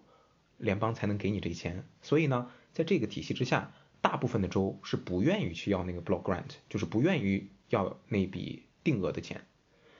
即使特朗普政府已经推出了各种各样的政策，鼓励大家去以这样的方式拿钱，各个州在这个政治上，特别是共和党的州，又特别特别反对大政府，希望把这个政府的支出做小。到目前为止，也只有一个州接受了这样的提议，俄克拉荷马州。呃，但是他最近又有一些别的改变，我们也可以提。也就是说，各个州尽管在政治上，都很不一样，但是在真正到了这个花多少钱，怎么才能把这个州财政弄起来这个事儿上都不傻，没有人愿意去要这个呃定额的钱，还是希望不封顶，因为特别是在现在啊，这个医疗支付呃快速的增长，经济这个老百姓的收入又特别特别的这个波动，很多人可能哎立刻就掉到贫困线以下了，那你怎么办？大家就说不准，这是我同同意您说的这一点啊，就是这个 b l o g r a n t 这个角度。不同意您说的这一点是百分之一百三十八。为什么在各个州我我这么坚持说一百三十八？是因为呃奥巴马评价法案关注的这个 Medicaid 低收入人群能够保的这部分，主要是针对低收入无子女呃健康人士。我假设现在低收入了，我没有子女，小孩儿不能够参保，我不是这个呃父母。我就呃可以通过奥巴马的这个这个 Medicaid expansion 这个扩充来获取 Medicaid 低收入保险，但是呢，原来在各个州有不同收入标准的父母和子女的低收入保险，那这个标准很多州是高于百分之一百三十八的，没有高于百分之一百三十八的父母和子女的。呃，保险项目在 Medicaid 的这个体系之下，经过了呃这个医保法案改革之后，大部分已经达到了百分之一百三十八，但是还是有的州在拒绝的情况下是达不到这个标准的。那很多州超过了百分之一百三十八，就是您说的这个。那很多，比方说蓝一点的州，甚至很多红的州，就是不管是共和党还是民主党，都在子女的问题上非常的一致，百分之二百几，甚至有到了百分之三百，啊的贫困线的小孩是能够参保的。那父母也给的这个相对是比较充裕，但是比方说在呃这个在这个这个呃成年人士没有子女的这个角度上来说，比方说俄克拉荷马州还是哪个南方的州，原来阿拉巴马州吧，百分之十九贫困线。密苏里好像在这次宣布要要扩充之前，也是就是你如果说是一个全虚全影，这个能四体健全的人，呃，你又没有子女，生活着跟你一块儿有医疗需求，那你如果达到贫困线了，我都不给你，你只有在贫困线的百分之二十的收入水平的时候，我才给你医疗保险。那这就一年大概也就一两千块钱。对，也就意味着没有收入。所以实际上就是说，嗯，这个 Medicaid expansion 这个实际上就是强行的把这个全国各州的基本的这个医保的医疗福利的底线给拉高到一个位置上。如果你介绍，州里面，嗯。好，嗯，那这个现在这个说完了，下一个就是，嗯，刚才说了跟很多这个呃特朗普政府做的事情，以及现在要做，呃，但是我看了很多，我有一感觉就是，呃，虽然说共和呃就是奥巴马医保出了这么多年了，共和党那边一直说要推翻，但是他们那边一直没有一个系统性的替代方案拿出来，至少我没有看到。对。对，让我一直非常好奇，因为，嗯，我有一种感觉就是，嗯，如特朗普刚上的时候想推翻这个评价一八法，那个时候他们没有替代方案，我们也知道，这我能理解。但是现在过了四年了，似乎他们还是没有什么任何没有拿出来的方案，这个让我就非常费解了。就是好像他们那边的人都在智库，共和党也有也也有智库在研究这个事情，我就让我觉得很奇怪，为什么他们似乎没有拿出一个是是说的是方案，大家没有在他们之中得到一个呃，就是说大家都认可的方案，但是是有方案的，还是说他们现在就是没有一个像样的方案？没有像样的方案，原来有讨论过的。呃，这个首先在一七年、一八年的时候有两次特别特别大的这个动静，这两次大的动静之后就没有共和党这边的声音了。这两次大的动静是什么呢？一个叫 AHCA，是美国共和党当时占据了下议院，呃众议院，对不起，下议院是英国的词儿，美国众议院的这个呃多数席位的时候，呃提出的。那在他被否决或者说是不通过几个礼拜之后，呃。占据参议院多数的这个共和党，同时又提出了一个 BCRA B C R A 法案，那具体是什么咱们就不说了。同时也是一个类似的，是参议员 Graham 还有参议员 Cassidy 两个老牌的这个共和党人士提出的这个法案牵头弄的。他们也提到了这个 Block Grant 改革 Medicaid，也提到了废除奥巴马这个法案下面的很多的这个动议，但是最后都动了蛋糕了。最大的蛋糕是选民的蛋糕。呃，比方说有的州，呃，我们先说这个红一点的州，西弗吉尼亚州，这是一个美国最穷、最不像话，然后在这个呃吸毒和这个呃鸦片问题上控制不住，导致后面各种各样医疗还有奥巴马这个政呃这个特朗普政治问题的这么一个州上面，呃，他最先采纳了。这个奥巴马的这个 Medicaid expansion 扩充的这个呃提议，覆盖了大量的低收入人士。你现在虽然说这些人投票的时候还是投给你共和党，那可能是因为啊这个政治上的因素啊，可能是因为宗教上的因素，或者说是因为在某几个行业，比方说这个煤矿是不是要绿色的这个问题上，他们投给共和党。但是你共和党一旦确定要动了这些人的蛋糕，让这些人看不起病。那这个对于共和党投票来说是毁灭性的，所以选民上这个有有有有很大的这个呃争议。尽管呢，你现在看民调，你问你支不支持这个奥巴马评价法案，你要不要拿掉它？你支不支持现在这个呃这个特朗普政府要要要这个呃全部拿掉这个奥巴马的这个不好的法案？民主党的人大部分会告诉你。当然不要拿掉了，现在的这个多好，保护老百姓。共和党的人告诉你，哎呀，太不靠谱了，这个一定要拿掉，这个里面这个太不自由了，各种各样的强制性措施，我们很很很讨厌它。你这么问的时候是这样，但是真问到你了，你现在的保险要没有了，这个改革你支不支持？老百姓大部分是反对的。所以在这个问题上面，一旦共和党把它政治化了，把它提到了这个台面上来，民主党就会做文章。到时候无论是在总统大选还是地方的这个议员选举上，共和党都担心自己马失前蹄。实际上，我们也看到，由于 AHC 和 BCRA 两个法案闹出了那么大动静，最终随着前这个已经去世的这个共和党参议员呃 John McCain，在一个特别特别戏剧化的方式给了一个大拇指朝下，然后呃头也不回的走了，才让这两次呃这个废除的这个动静偃旗息鼓，以这样一个戏剧性性的方式收场。这两次之后，呃，美国各个地方，然后。民主党确实是在这个投票上是得益了的，这也一定程度上导致，呃，共和党在众议院的选举上，确实是这个往后退了半步，啊，现在是民主党占据了众议院的多数席位，这所以就很明显的能看到，在政治上这个共和党再去提全部废除是一个很不明智的这么一个方案，这也是为什么现在没有一个好的方案出来。但是实际上呢，我在华盛顿这个。几个偏共和党那边的这个讨论当中啊，也有提到以什么样的方案去以去去去更商业化的方式去保证全民能够都有这个选择，能够都有医保，就是荷兰的这个方案。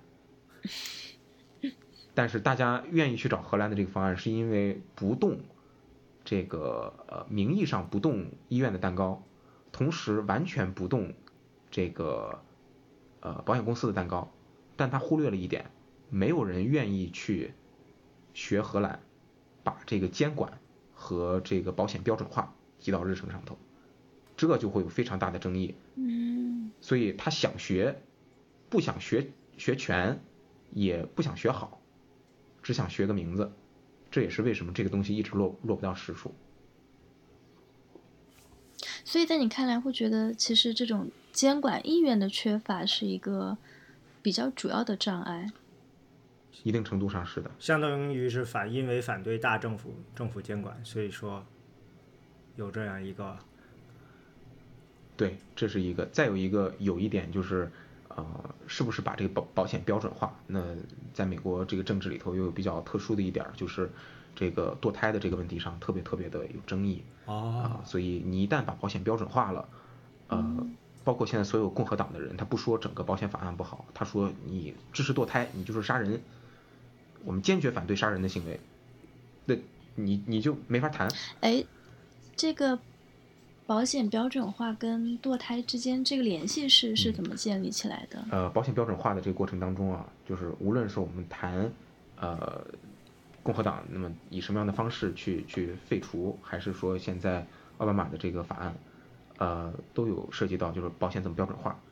现在的现状是，嗯，奥巴马的这个法案体系之下。由于我要保证既有症能够都关注到，我要保证所有参保的人都有一个呃一致性的体验，我规定的是十大类，十大类这个服务范围，嗯，我自己因为不研究这个每一项下面是什么，我还特意去看了一下啊，这十项里面，嗯，包括比方说这个是在医院的，在院外的，那我去看这个专科医生的，有这个呃。去医院开了药之后的这个呃过程，还有比方说生孩子、怀孕，呃，还有就是这个呃有心理健康的等等的问题，那这个里面是不是包括以及怎样包括这个堕胎，还有避孕，它有 reproductive health 这个部分，那你你怎么把这个堕胎和避孕，您说的特别好，因为在他们看来避孕就是堕胎，啊，所以。哦，就就这个东西就很有争议。对，比如以前我提过，就是比如说这个，有人说已经受精卵了，这就是已经是了，因为有一些堕胎那个避孕药是防止着床，他们认为你这个就跟堕胎没有区别了。对，这是一个非常非常美国政治性的议题。那所以在很多这个欧洲的朋友看来，这个就很难去理解。那所以现在你要说 这个，你去问共和党州的这些老百姓。那他们就是这个美国有一个比较逗的方式，说他们是 redneck，就是白人，然后整天劳作，然后晒得红红的。那这些人呢是很支持共共和党的，他们穷确实是在奥巴马这个法案下受益的，你问他现在有保险好不好？他说好。你问他支不支持奥巴马法案，讨不讨厌奥巴马？他说讨厌奥巴马，不喜欢这个法案。那你问他这个是什么？很多人会告诉你，这个我不喜欢他堕胎。这个上帝说不应该杀人。啊，这就是一个很很典型的一个一个一个医疗议题上的这个逻辑，选民逻辑。对，我觉得这个在很多中国的听众看来，应该也很难想象，就是这会是一个比较主要的障碍。哦，对，这是一个天大的障碍。嗯，而而且非常有意思，这个是从七零年代才出现的。嗯，就是对于堕胎反抗，之前主要是天主教，七零年代后福音派才把这个事情提到了非常高的这样一个阶段。呃，对，那我们现在给听众一个背景知识啊，这个。呃，我们过会儿可能会提到新上来的这个高院大法官提名的这人，Amy Coney，呃，Barrett，他是天主教派，然后美国大部分南方以及共和党的这个大部分的票仓都是美国基督教福音派。对，福音派最最开始的时候，他们开始反堕胎的时候，呃，其实还是很困难的，因为他们的第一个反应就是，呃，反堕胎是天主教的事情。那这个我们不跟天主教站边儿，我们其实是这个教派上是有矛盾的。但是经过了七十年代，他们终于克服了这个困难，然后他们选择了就是反堕胎这件事情。嗯嗯，所以要不然我觉得这个也不可能说现在就呃这个你说这个新的大法官，大家也不会说就这么一致的要支持了，因为在这些问题上没有矛盾了。对，是这样的。那那再有一个就是。像您刚刚说这个，那么现在大家怎么去看医疗的这个问题？呃，共和党这边有没有靠谱的点子？共和党想找靠谱的点子，你找到了靠谱的点子之后，你要有成绩可以可以可以拿出来啊。那共和党最在意的这个问题就是，哦，你奥巴马这个东西确实是改了，帮助了这个老老老百姓，但是美国的医疗总支出是那么高啊，你政府百分之二十的钱花，就是整个国民生产总值百分之二十的钱花在这个这个上头。根本上没有解决这个定时炸弹的问题，你只是说谁来去灭了这个火，这火还在烧着呢。啊，尤其是好像 Medicare、Medicaid 的钱也并不是能够呃支撑很多年了。现在看，对，是费用稍微控制下来一点儿，但是你不管这个钱怎么倒腾，从哪儿收税，从哪儿怎么弄，你根本上不解决这个问题。你不管这个钱从哪儿来，是老百姓付税收弄还是怎么弄，最终这个国家是要承担。医疗服务支出的，医疗服务支出马上百分之二十的 GDP，你怎么解决这个问题？共和党在这个上头使劲儿，这个问题看的也确实是对。从长远来看，你不解决这个问题，你不管怎么改，就是都完蛋。嗯，但是无论共和党提出什么方案，你如果不想整合医疗服务方，你不想整合医疗保险方，你费用控不下来。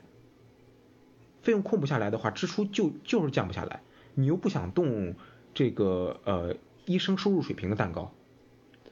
呃这个开发药品的这个药企，还有中间的药品流通商，有一个叫 PBM 的这个环节，这个国内的朋友可能不了解，美国的这个朋友可能会清楚一点。就那么三四家企业垄断着整个市场，你又不愿意动他们的蛋糕，那你说价格怎么降下来？共和党怎么改？所以他就不敢碰这个嗯这个议题，只能从边边角角去想办法。对，我是听到有人就说说这个医生因为自己独立行医，他靠呃他提供更多服务能挣更多的钱，所以就是说呢，他比起那些领固定工资的医生，他们可能更愿意这个就是就是提供更多的呃不必要的服务，挣更多的钱，然后把整个医疗的成本给啊升上去。当然有各种各样的说法了，呃，但是现在呢，这个医生的他们的这个组织的很强大，所以就很难控制。对，嗯。那还是那咱们回来说这个大法官的这个 Barrett 的事，那他如果说现在不太清楚啊，就是有很有可能他还是会被呃任命的。然后呢，这个医保法又还是会再次这个你说的大选之后就又会呃呃推上高院了。那嗯，大家就是在这个医疗界，他是现在怎么看呢？就是说真的认为就是呃这个法案。有没有说再看说这个案子到最后大家觉得会不会推翻？因为如果说按照现在的状态，大家会觉得很有可能，如果没有这个新的大法官，那啊 Roberts 肯定还会维持上一次他的的那个立场，保持呃会很有可能还会去保护。但是现在这情况就变得敏感了，就是说大家就就有很多不确定性了。嗯嗯，这是一个比较法律性的问题。我不是法律界人士，我也解读不了，我也解读不了法案或者说是这个呃判决案的这个文书。但是我可以从我了解的方方向以及他们过去对于医疗是一个什么态度，我们来大概管中窥豹一下。大家别把别在这个问题上把我就是钳住，回头再骂我就成。那基于这一点上，那我们先看这个新来的这个人，这个 Amy Coney Barrett，嗯，我们叫他大法官 Barrett，他是一个什么态度，以及他来的背景是什么？他来的背景是美国的这个呃这个这个高院九个人，九个大法官，他们是基本上是终身任职，提名了确认了之后就是终身任职，所以对于整个美国的这个呃社会议题的这个走向有非常深远的影响。那在奥巴在这个奥巴马离任，特朗普就任之后，已经先后有两位，呃新的，是两位吧，两位新的这个大法官，是偏向于共和党这边的这个倾向的保守一些的大法官，呃就任了。那这已经是在一些问题上，这个把整个社会的议题的导向往共和党这边拉了。这是特朗普本人在政治上的一个。巨大的一个对他来说的胜利，在他自己的票仓当中的胜利。那呃，他现在提名这个大法官 Barrett，一定程度上也是因为他在呃很多问题上，社会问题上，这个是呃能够帮助特朗普去争取到美国南方福音派的选票的。呃，这其中有一点就是堕胎，咱们刚刚说的这个问题，Amy Barrett。本人天主教，曾经在这个呃天在在在这个对于呃堕胎的这个判案上面，对于堕胎问题非常不友好，这是体现在他自己的这个判决意见上头的。尽管他自己说是不会因为自己的天主教的这个宗教来影响自己的判决，但是毫无疑问，他过去尽管没有因为天主教而做出了那样的倾向，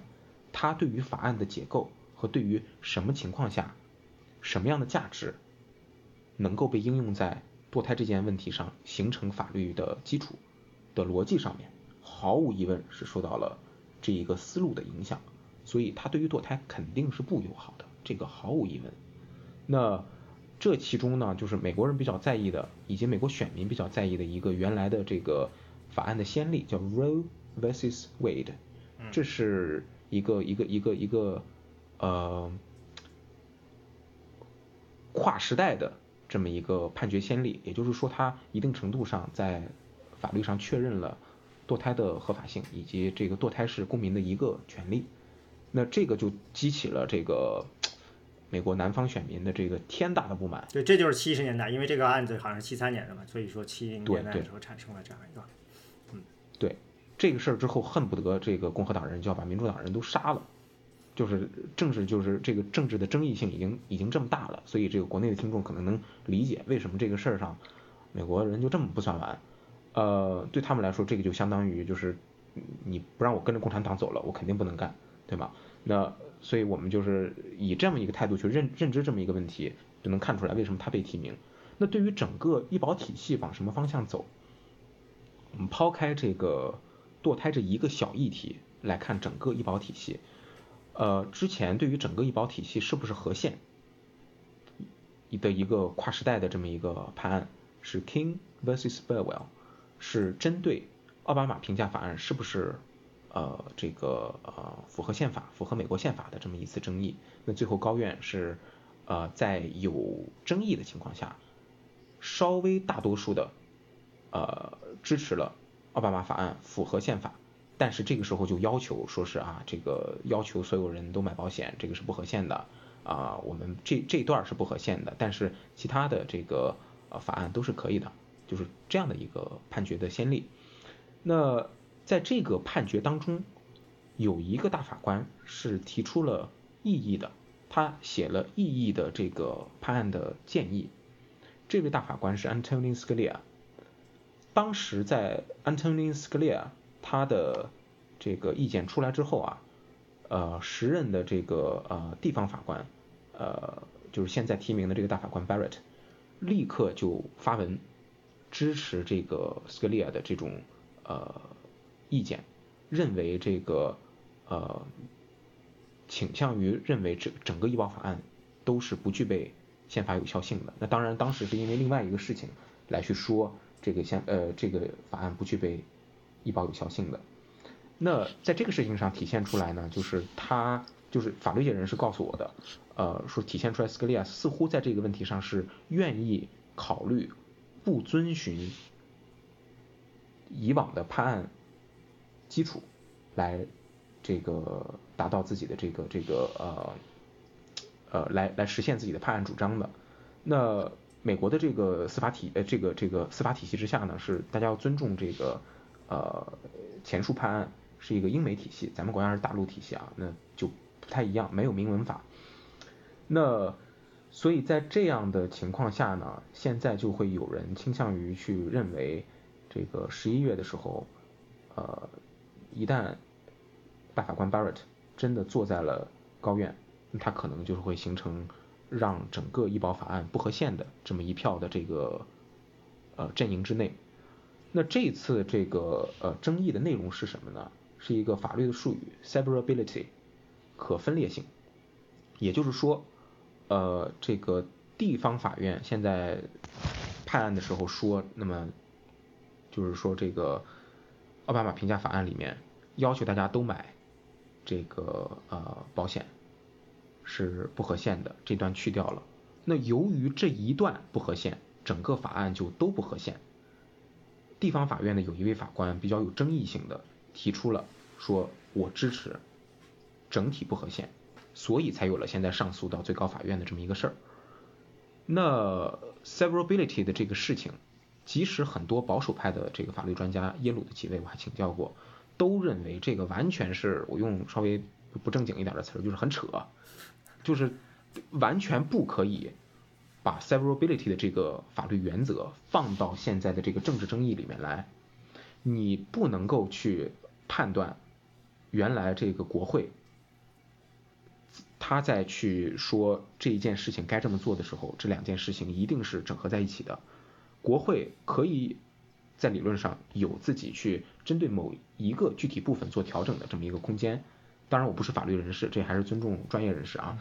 呃，现在大家有争议的就是，呃，这个大法官 Barrett 会不会啊恪守自己的这个法律原则？去遵从 severability 的这个原则，然后去呃割裂开自己对于现有医疗体系的这么一个负面的态度，然后去尊重这个法案的判决，这是十一月最有争议的事情。那今年把这个判案的时间定在了大选之后的几天，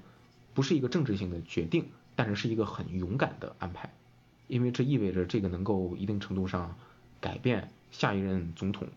或者说是继任的总统，在这个问题上，在这个议题上，呃的把控能力，这是一个非常有争议的一个时间点。嗯，那咱们要不进入到最后一个，我就想问的就是说，那现在民主党那边的基本上，他们肯定是要继续推的，就是 public option，也就是说，说白了就是把这个呃 Medicare 这个呃把它年龄往低了放。提供给这个五，现在好像是五十岁、五十五岁以上，希望就把他们这些人，如果你，呃，你好像拜登那边更保守一点，意思就是说你的收入在多少以下，还是怎么着，你就可以有机会去呃加入了这个 Medicare 这样一个，这是不是一个呃，你你认为这是一个也是一个小修小补，还是说这是一个慢慢的向全民医保渗透的一种啊方法？咱们这样吧，既然都聊到这个事儿上了，要说跟实事儿稍微近一点的，咱们就可以稍微梳理一下，这个共和党、民主党现在都在医疗这个领域内，就是说什么议题。嗯您说的这当然是现在比较重要的一个议题，我们可以先从这儿开始，之后如果您觉得有必要，咱们再增补一下。呃，民主党这边呢，原来不光有这个 public option 或者拜登的这一个议题。呃，我这么有信心的说这问题，是因为这个民主党这边的几个议题我都具体参与过，特别是拜登的这个议题里面的数很多，我自己参与过测算，啊，所以说这事儿比较有信心。好，呃，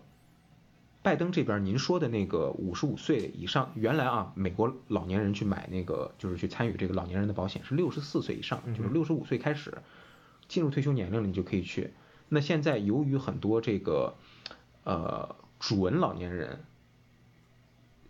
陷入到了这种半退休不退休的这个状态，收入也受到了影响，那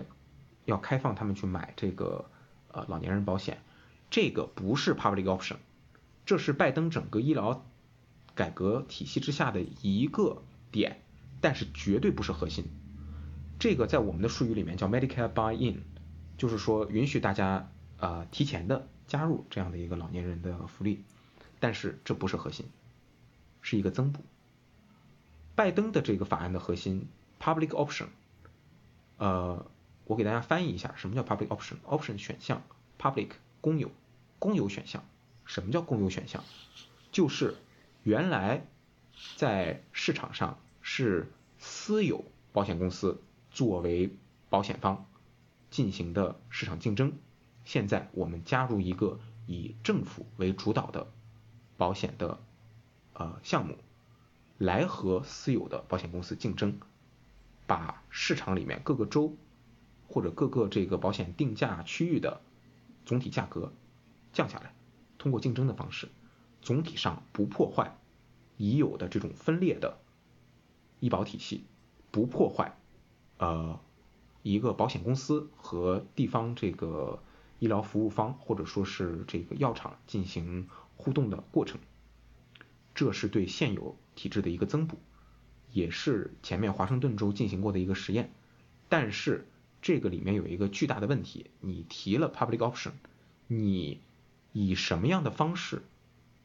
去控制你这个公有选项的费用？比方说我现在是一个政府做的这个运营的医保，我和商有的去竞争。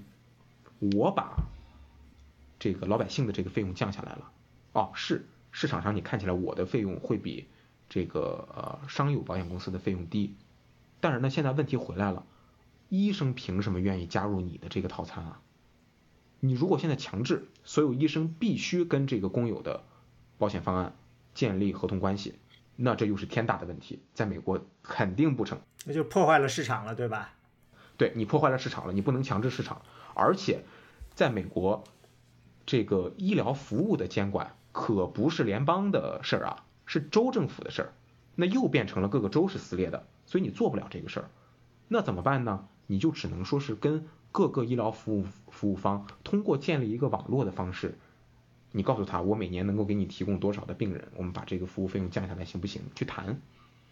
你现在说我要谈的比保险公司谈的低，假设。我有足够多的老百姓来买我这个项目，医生为什么愿意来参加你的这个网络？如果医生的网络不够多了，老百姓是不是又陷入到了保险不足的问题里面去？所以他的这个议案呢，在理想的状况下是非常好的，但是一旦要实行，我能想到三四种呃共和党人士去找事儿的，或者说是去提出争议的方式，去让这个东西实行不了。而事实上也确实是这个方案很难去执行，因为你用一刀切的方式去这个各个地方去执行啊，那肯定是比较难的。那问题就回来了，拜登是不是真的用一刀切的方式呢？不知道，因为当他提 public option 的时候，没有具体的方案。他说，I will assemble the best experts in the world to construct this plan，就是我会尽我所能给大家提供最好的公用保险。说了跟没说一样啊，总体上跟特朗普的这个承诺其实是本质上是一样的，就是等到了那节骨眼上咱们再说。那这是他的这个增补性的这么一个方案。原来在民主党这个进行呃党内总统提名辩论的时候，最和他针锋相对的是以这个桑德斯参议员为。首脑的这几个这个稍微左派一点的这个呃民主党人呃提出的这个 Medicare for All，就是他希望以这个 Medicare 呃这个老年人的这个保险方案，以它为蓝本扩充到美国全民，从而让美国全民都可以有保险。那无论是拜登的这个还是桑德斯的这个，都是以不同的方式或增补或整体重新设计来实现全民医保。那路径上显然是不同的。你如果要让这个 Medicare 能够去整体的去呃服务到所有人，那问题来了，你怎么去设计这个保险公司的在这里面的这个呃框架是什么？原来各个州的这个支付体系是不是要重新进行设计？以及你要不要进行 single single pay 啊？嗯，什么意思呢？single pay 啊，就是单一支付方。你现在如果说是要控费，你就要有单一的支付方。单一的支付方的好处就是我有更大的资本，作为支付方可以有更大的资本去和那个呃医生去谈价格。对吧？显而易见，现在国内这个采呃这个带量采购就是这么一个思路。但是你的意思，那这样做是不是把医保公司就都给取消了？好，对，没错。现在问题来了，保险公司在这里面的作用是什么？保险公司乐不乐意？只要存在不不不确定性，就有争议，这也是争议的来由。同时，桑德斯一直不说我这个 Medicare for All 怎么设计，所以。民主党人尽管呃，这个就就就是没有人提出一个方案来，你说你要怎么执行啊？都不说，或因为没有这个脑力，或因为呃不敢，所以呢，大家也都不知道这个方案到底长啥样。这是民主党这边，共和党那边呢没有一个整体的方案，但是呢，在一些小的议题上面也提出了一些自己的想法。但是呢，这个如果没有时间聊的话，那我就总体给一个评价，就是雷声大雨点小，也是这个口惠而实不至。就是说，能做的事情呢，基本上不会动及根本。呃，那能动及根本的事情又太大，阻力特别大。嗯。哎，我想，我想问个问题，就是，嗯，因为毕竟今年，我觉得这个。呃，医疗政策在各个国家的这个政治当中扮演的角色肯定是要大过往年的。我觉得各个国家都是。那以我就是，比如说现在住的这个荷兰来看，嗯，以往的时候就是医疗政策从来不会在这个政治讨论中去占据一个多么大的角色。那可能大家更关注的还是说经济啊，或者说难民呀这样的一些问题。但今年就我感觉是把。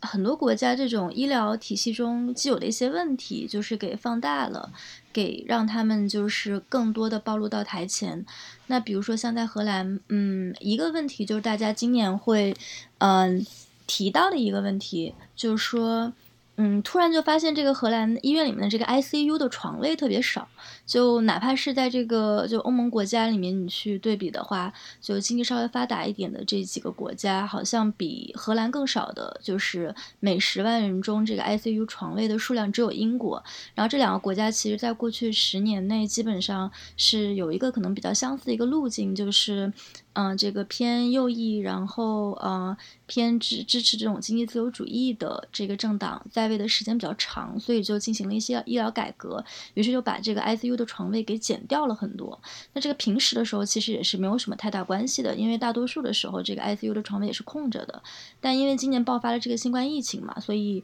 那一下子这个问题就会变成一个政治性的问题。嗯，所以我也想，就是这当然是一个非常这个 general 的一个问题，就是也是问你们两位，会觉得说，呃，有没有因为新冠疫情的这个爆发，然后让这个医疗政策在呃大选中去占据了一个可能比之前更重要的位置？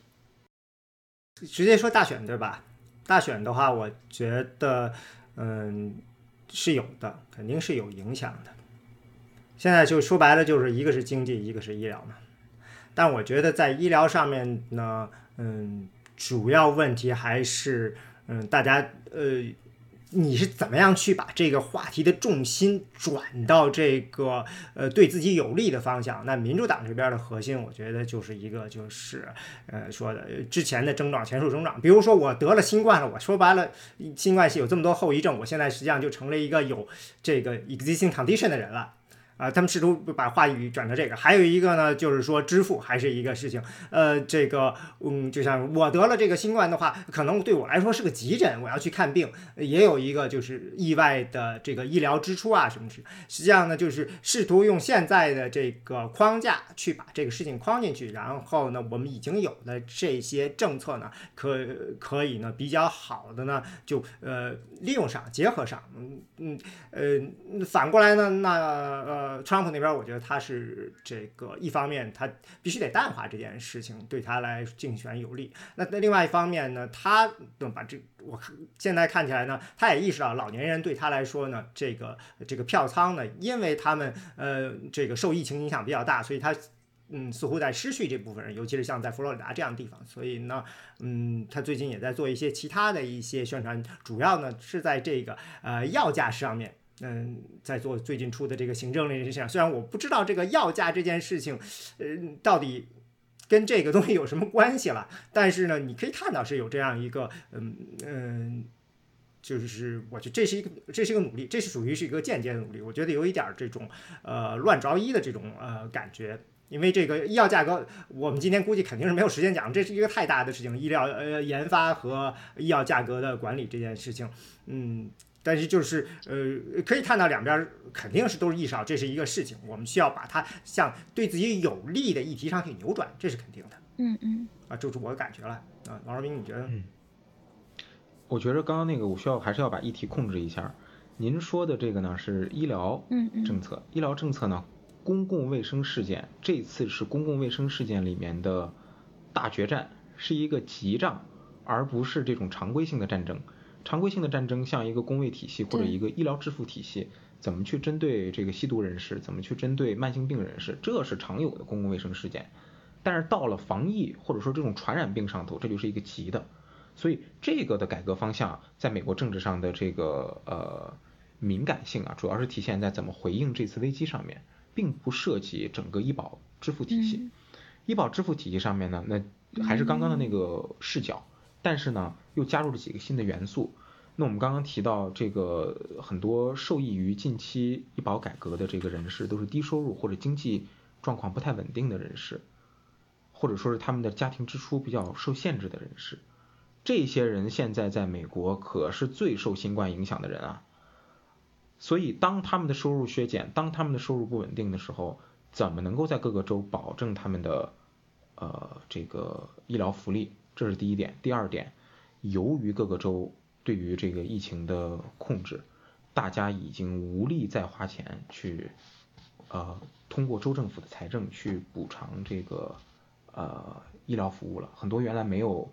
没有这个保险的人去医院看病，那可能自己支付不起，医院稍微愿意降点价，算是一个人道性的一个政策。那他的这部分亏损，他会去找州政府要，这也是一个一个一个一个机制。州政府拿不起了，所以当州政府的财政遇到问题的时候，州政府就更有意愿的去参与原来提出的几个医疗医保改革的这个提议。比方说，在近两年内，就先后有四到五个这个比较偏共和党的州，选择了去扩张这个低收入人士医疗呃项目的这个这个这个参保范围。那最近的两个，七月八月。俄克拉荷马州和密苏里州，了解美国的人都知道，这是 Bible Belt，就是这些人就是完全都是福音派，完全都是张口闭口都是这个圣经的这个支持共和党的人，那他们都已经撑不住了，所以在这点上现在就是非常的敏感。最后，我想问一个问题啊，就是如果我们平时关注这些事情，有哪些比较好的渠道？可以呃了解一些基本的关于美国的医疗政策，或者说王庆，你这个在欧洲的这些的，有普通人适合普通人嗯有兴趣的人看的，你们自己个人觉得有没有这样可以给大家听众推荐的？那啊，王若斌你先说吧。嗯，首先是今天聊的时间确实比较长，本来我觉得还能碰一下川普这几年聊的这个口惠而实不至的事儿分别是什么，以及现在的现状是什么，呃，这个我觉得我们再找机会吧。呃，那说到这个了解的渠道，有一个这个基金会做的不错，是一个保险公司转出来做的一个分支基金会，凯撒，呃，Kaiser Family Health Foundation，啊，这个凯撒基金会是常年关注医疗议题的，这是比较不错的。再有呢是美国的一些智库，那是会，就是无论从各个政党的角度来好来讲也好，还是从议题的分割角度也好，都会对这个问题有关注。啊，我自己也会写一些这方面的议题，但是我觉得平常可能这不是一个最好的获知的这个平台。这个王尔斌老师的这个平时写的发的这个写东西的渠道，回头会放在 show notes 里。谢谢谢谢。啊，再有有一个基金会叫 Commonwealth Foundation，这个是对全世界各个国家的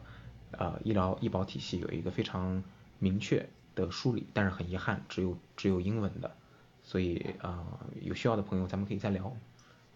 啊，那王庆你来说。嗯，呃，我其实就没有什么特别专业的可以推荐了。我我平时这个写报道的时候，哦，对我其实平时写报道的时候比较多关注的就是各国家的那个疾控中心的官方网站，因为我发现，嗯，就好多这个。就也是，我觉得这次一个新新新情况吧，就是好多这种欧洲国家，他们的政府网站一般来说是没有英文的，但是。嗯，由于这个疫情的关系，然后可能为了方便服务在这个国家所居住的这些呃外国人，然后让他们也加入到这个防疫中来，所以我关注了几个主流的这个欧洲国家的这个疾控中心的网站，包括这个疫情数据的发布呀，一些这个旅行的建议啊，基本上都是有这个。呃，英文版的，就是在自己本国语言之外还有一个英文版，所以我觉得这个也是他们政府可能这次稍微有一点进步的一个地方吧。所以这个是我相对来说关注的比较多的这个报道的时候会引用的一些 source。嗯，那我自己其实看那东西，我觉得王尔斌都都已经提过了，我就随便说一个，就是我注意到，像你说的凯撒，我非常喜欢了，但是我也注意到了，他是很强烈的反对这个 Medicare for All。就是陈的，我觉得也因为是不是因为他自己是个保险公司，所以他对这种取消保险公司的这种解法还是有他的在利益冲突的。嗯，虽然其他方面我觉得他其实做的还是很棒的，我非常喜欢他的大量的这些很多政策方面的一些，尤尤其是民调方面的内容啊。民调做的非常好，但是他为什么反对 Medicare for All 这个？我不方便说，这个读者朋友们或者听众朋友们自己品。对大家，如果还有将来有有问题的话呢，就可以发信给我们，我们的邮箱是呃轮换点 fm at gmail dot com。那去我们可以，如果大家来的问题多，我们就再组织一期，再请两位老师来继续的再聊一次吧。那好，嗯，谢谢大家。好，谢谢大家。谢谢大家。